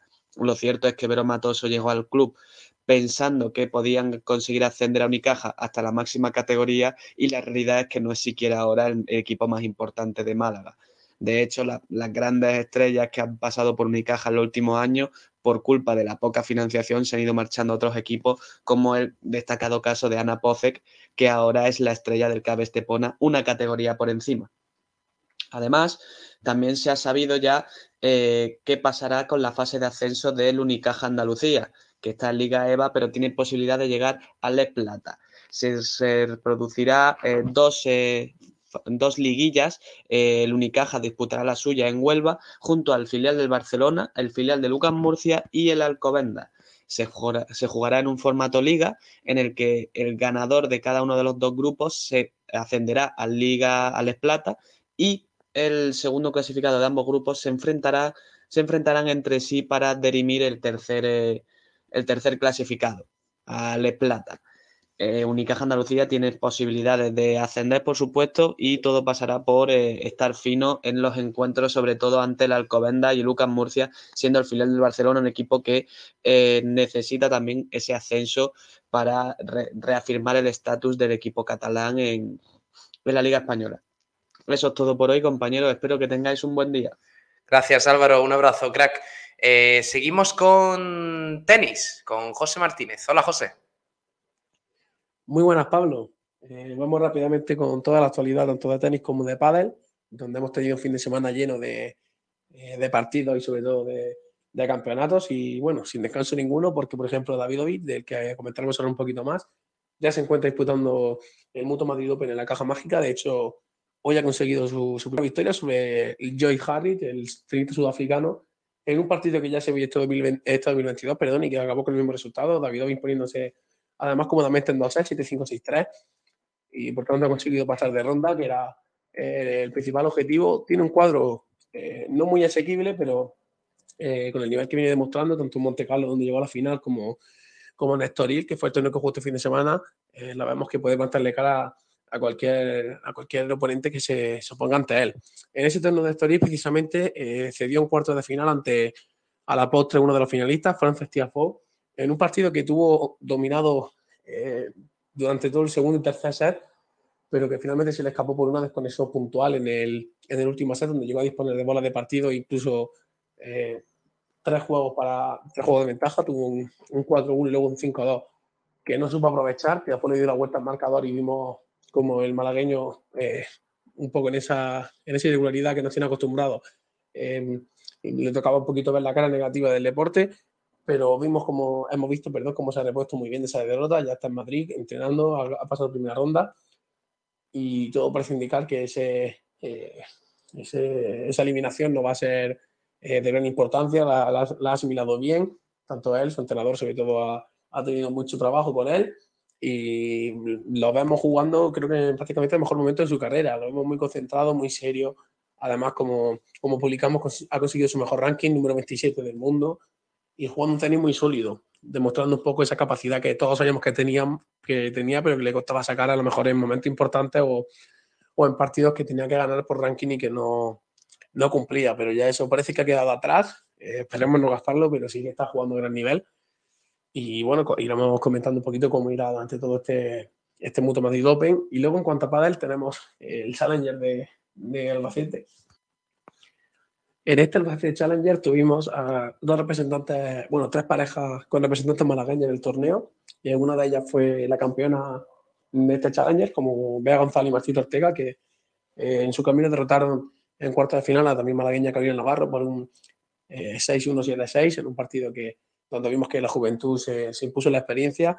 Un partido que el primer set empezó un poquito con mucho más decantado hacia Bea y Marta, eh, aprovechando ese juego veloz y, y tan ofensivo que tienen, mientras que a Carolina y Eli le- les costó un poquito más entrar en el partido, eh, en el que ya sí consiguieron disputar ese segundo set yéndose al tiebreak y perdiéndolo pues, por muy poquitos puntos. Eh, sensaciones muy positivas para las dos parejas, creo que cumplen lo, lo esperado y los objetivos. Eh, Carolina y Eli tiene ese objetivo marcado de llegar a cuarto de final mínimo en todos los torneos y Bea pues de ganarlo. Por tanto, las dos eh, creo que salen muy reforzadas este- con este resultado, muy contentas por el torneo y ya pues prepararse para, para los siguientes torneos. Eh, la otra, finalmente, la otra pareja en la que jugaba una malagueña era Villalba, eh, Mari Carmen Villalba, que se estrenaba además con una nueva compañera, eh, hacía nueva, nueva dupla con Ana Catarina Nogueira, la, la portuguesa de, eh, con la que iniciaba eh, nuevamente eh, una andadura en un Challenger Villalba después de un tiempo en el que no lo pudo disputar, que también llegaron hasta la cuarta de final donde se dieron ante eh, otra pareja que luego fue derrotada en semifinales por Bea y Martita, como lo son Victoria Iglesias y Aranza Osoro. Eh, fue un 6-0-7-5 en un partido que sigue un poco la tónica que, que el que tuvo también el de Carolina y Bea. Un primer set en el que Villalba no- y, y Laporto no consiguieron entrar en el partido. Eh, rápidamente Victoria y Aranza se colocaron con un 6-0 sin prácticamente dejar resquicio en su juego que pudieran aprovechar la malagueña y la portuguesa. Y ya en el segundo set seguimos como se metieron mucho más, comenzaron a luchar eh, cada pelota, cada punto. Eh, la característica principal que tiene yo creo que esta nueva pareja, Villalba y Aportu, son dos jugadoras muy guerreras y vimos cómo se lo pusieron muy complicado, pero finalmente no pudieron eh, llevarse la victoria y acabaron también en cuartos de final, en un resultado que es muy positivo porque la nueva dupla siempre le cuesta un poquito iniciar el- en su trayectoria y hacerlo pues eh, llegando a cuartos de final y plantando, plantando cara a una de las mejores parejas del mundo, pues siempre es positivo. Vemos como también Villalba nos confirmaba que estaba muy ilusionada. Eh, se viene una nueva etapa para ella, a ver si puede definitivamente ya sentarse entre los mejores jugadores de- del ranking y, y esperamos que le vengan mucha alegría. Por lo tanto, cerramos con eh, las tres parejas instaladas en cuartos de final y encima con una campeona. O sea que muy bien, muy buen torneo para, todos, para todas las malagueñas. Y a la espera ya del siguiente torneo que será en Bruselas, del que todavía no se conocen horarios, pero tendremos, por ejemplo, el estreno de Momo González y Alex Ruiz, también nueva pareja 100% malagueña, y volverá a la acción también Bea, y será el torneo, un torneo Open muy emocionante. En lo que viene a ser ya la, casi prácticamente la previa de esos torneos que, que vienen aquí a, a Málaga. Recordemos que comenzará con el, el Málaga Open aquí en, a finales de mayo, o sea que habrá que estar muy pendientes y esperemos que le vaya muy bien. Eh, nada más, chicos, un saludo.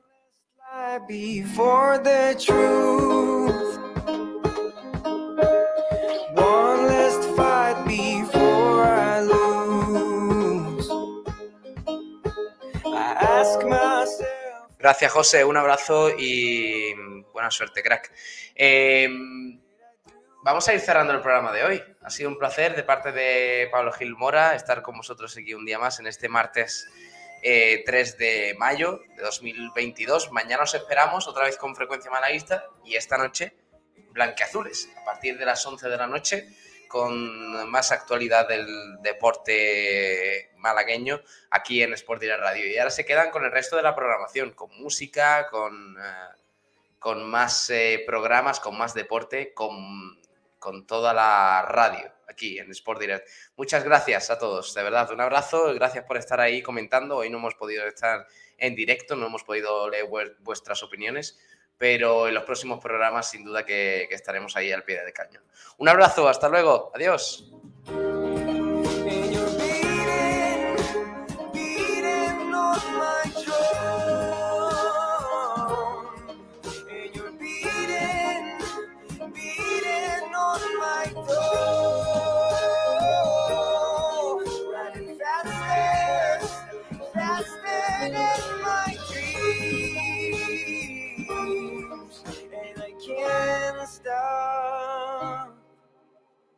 Breathe.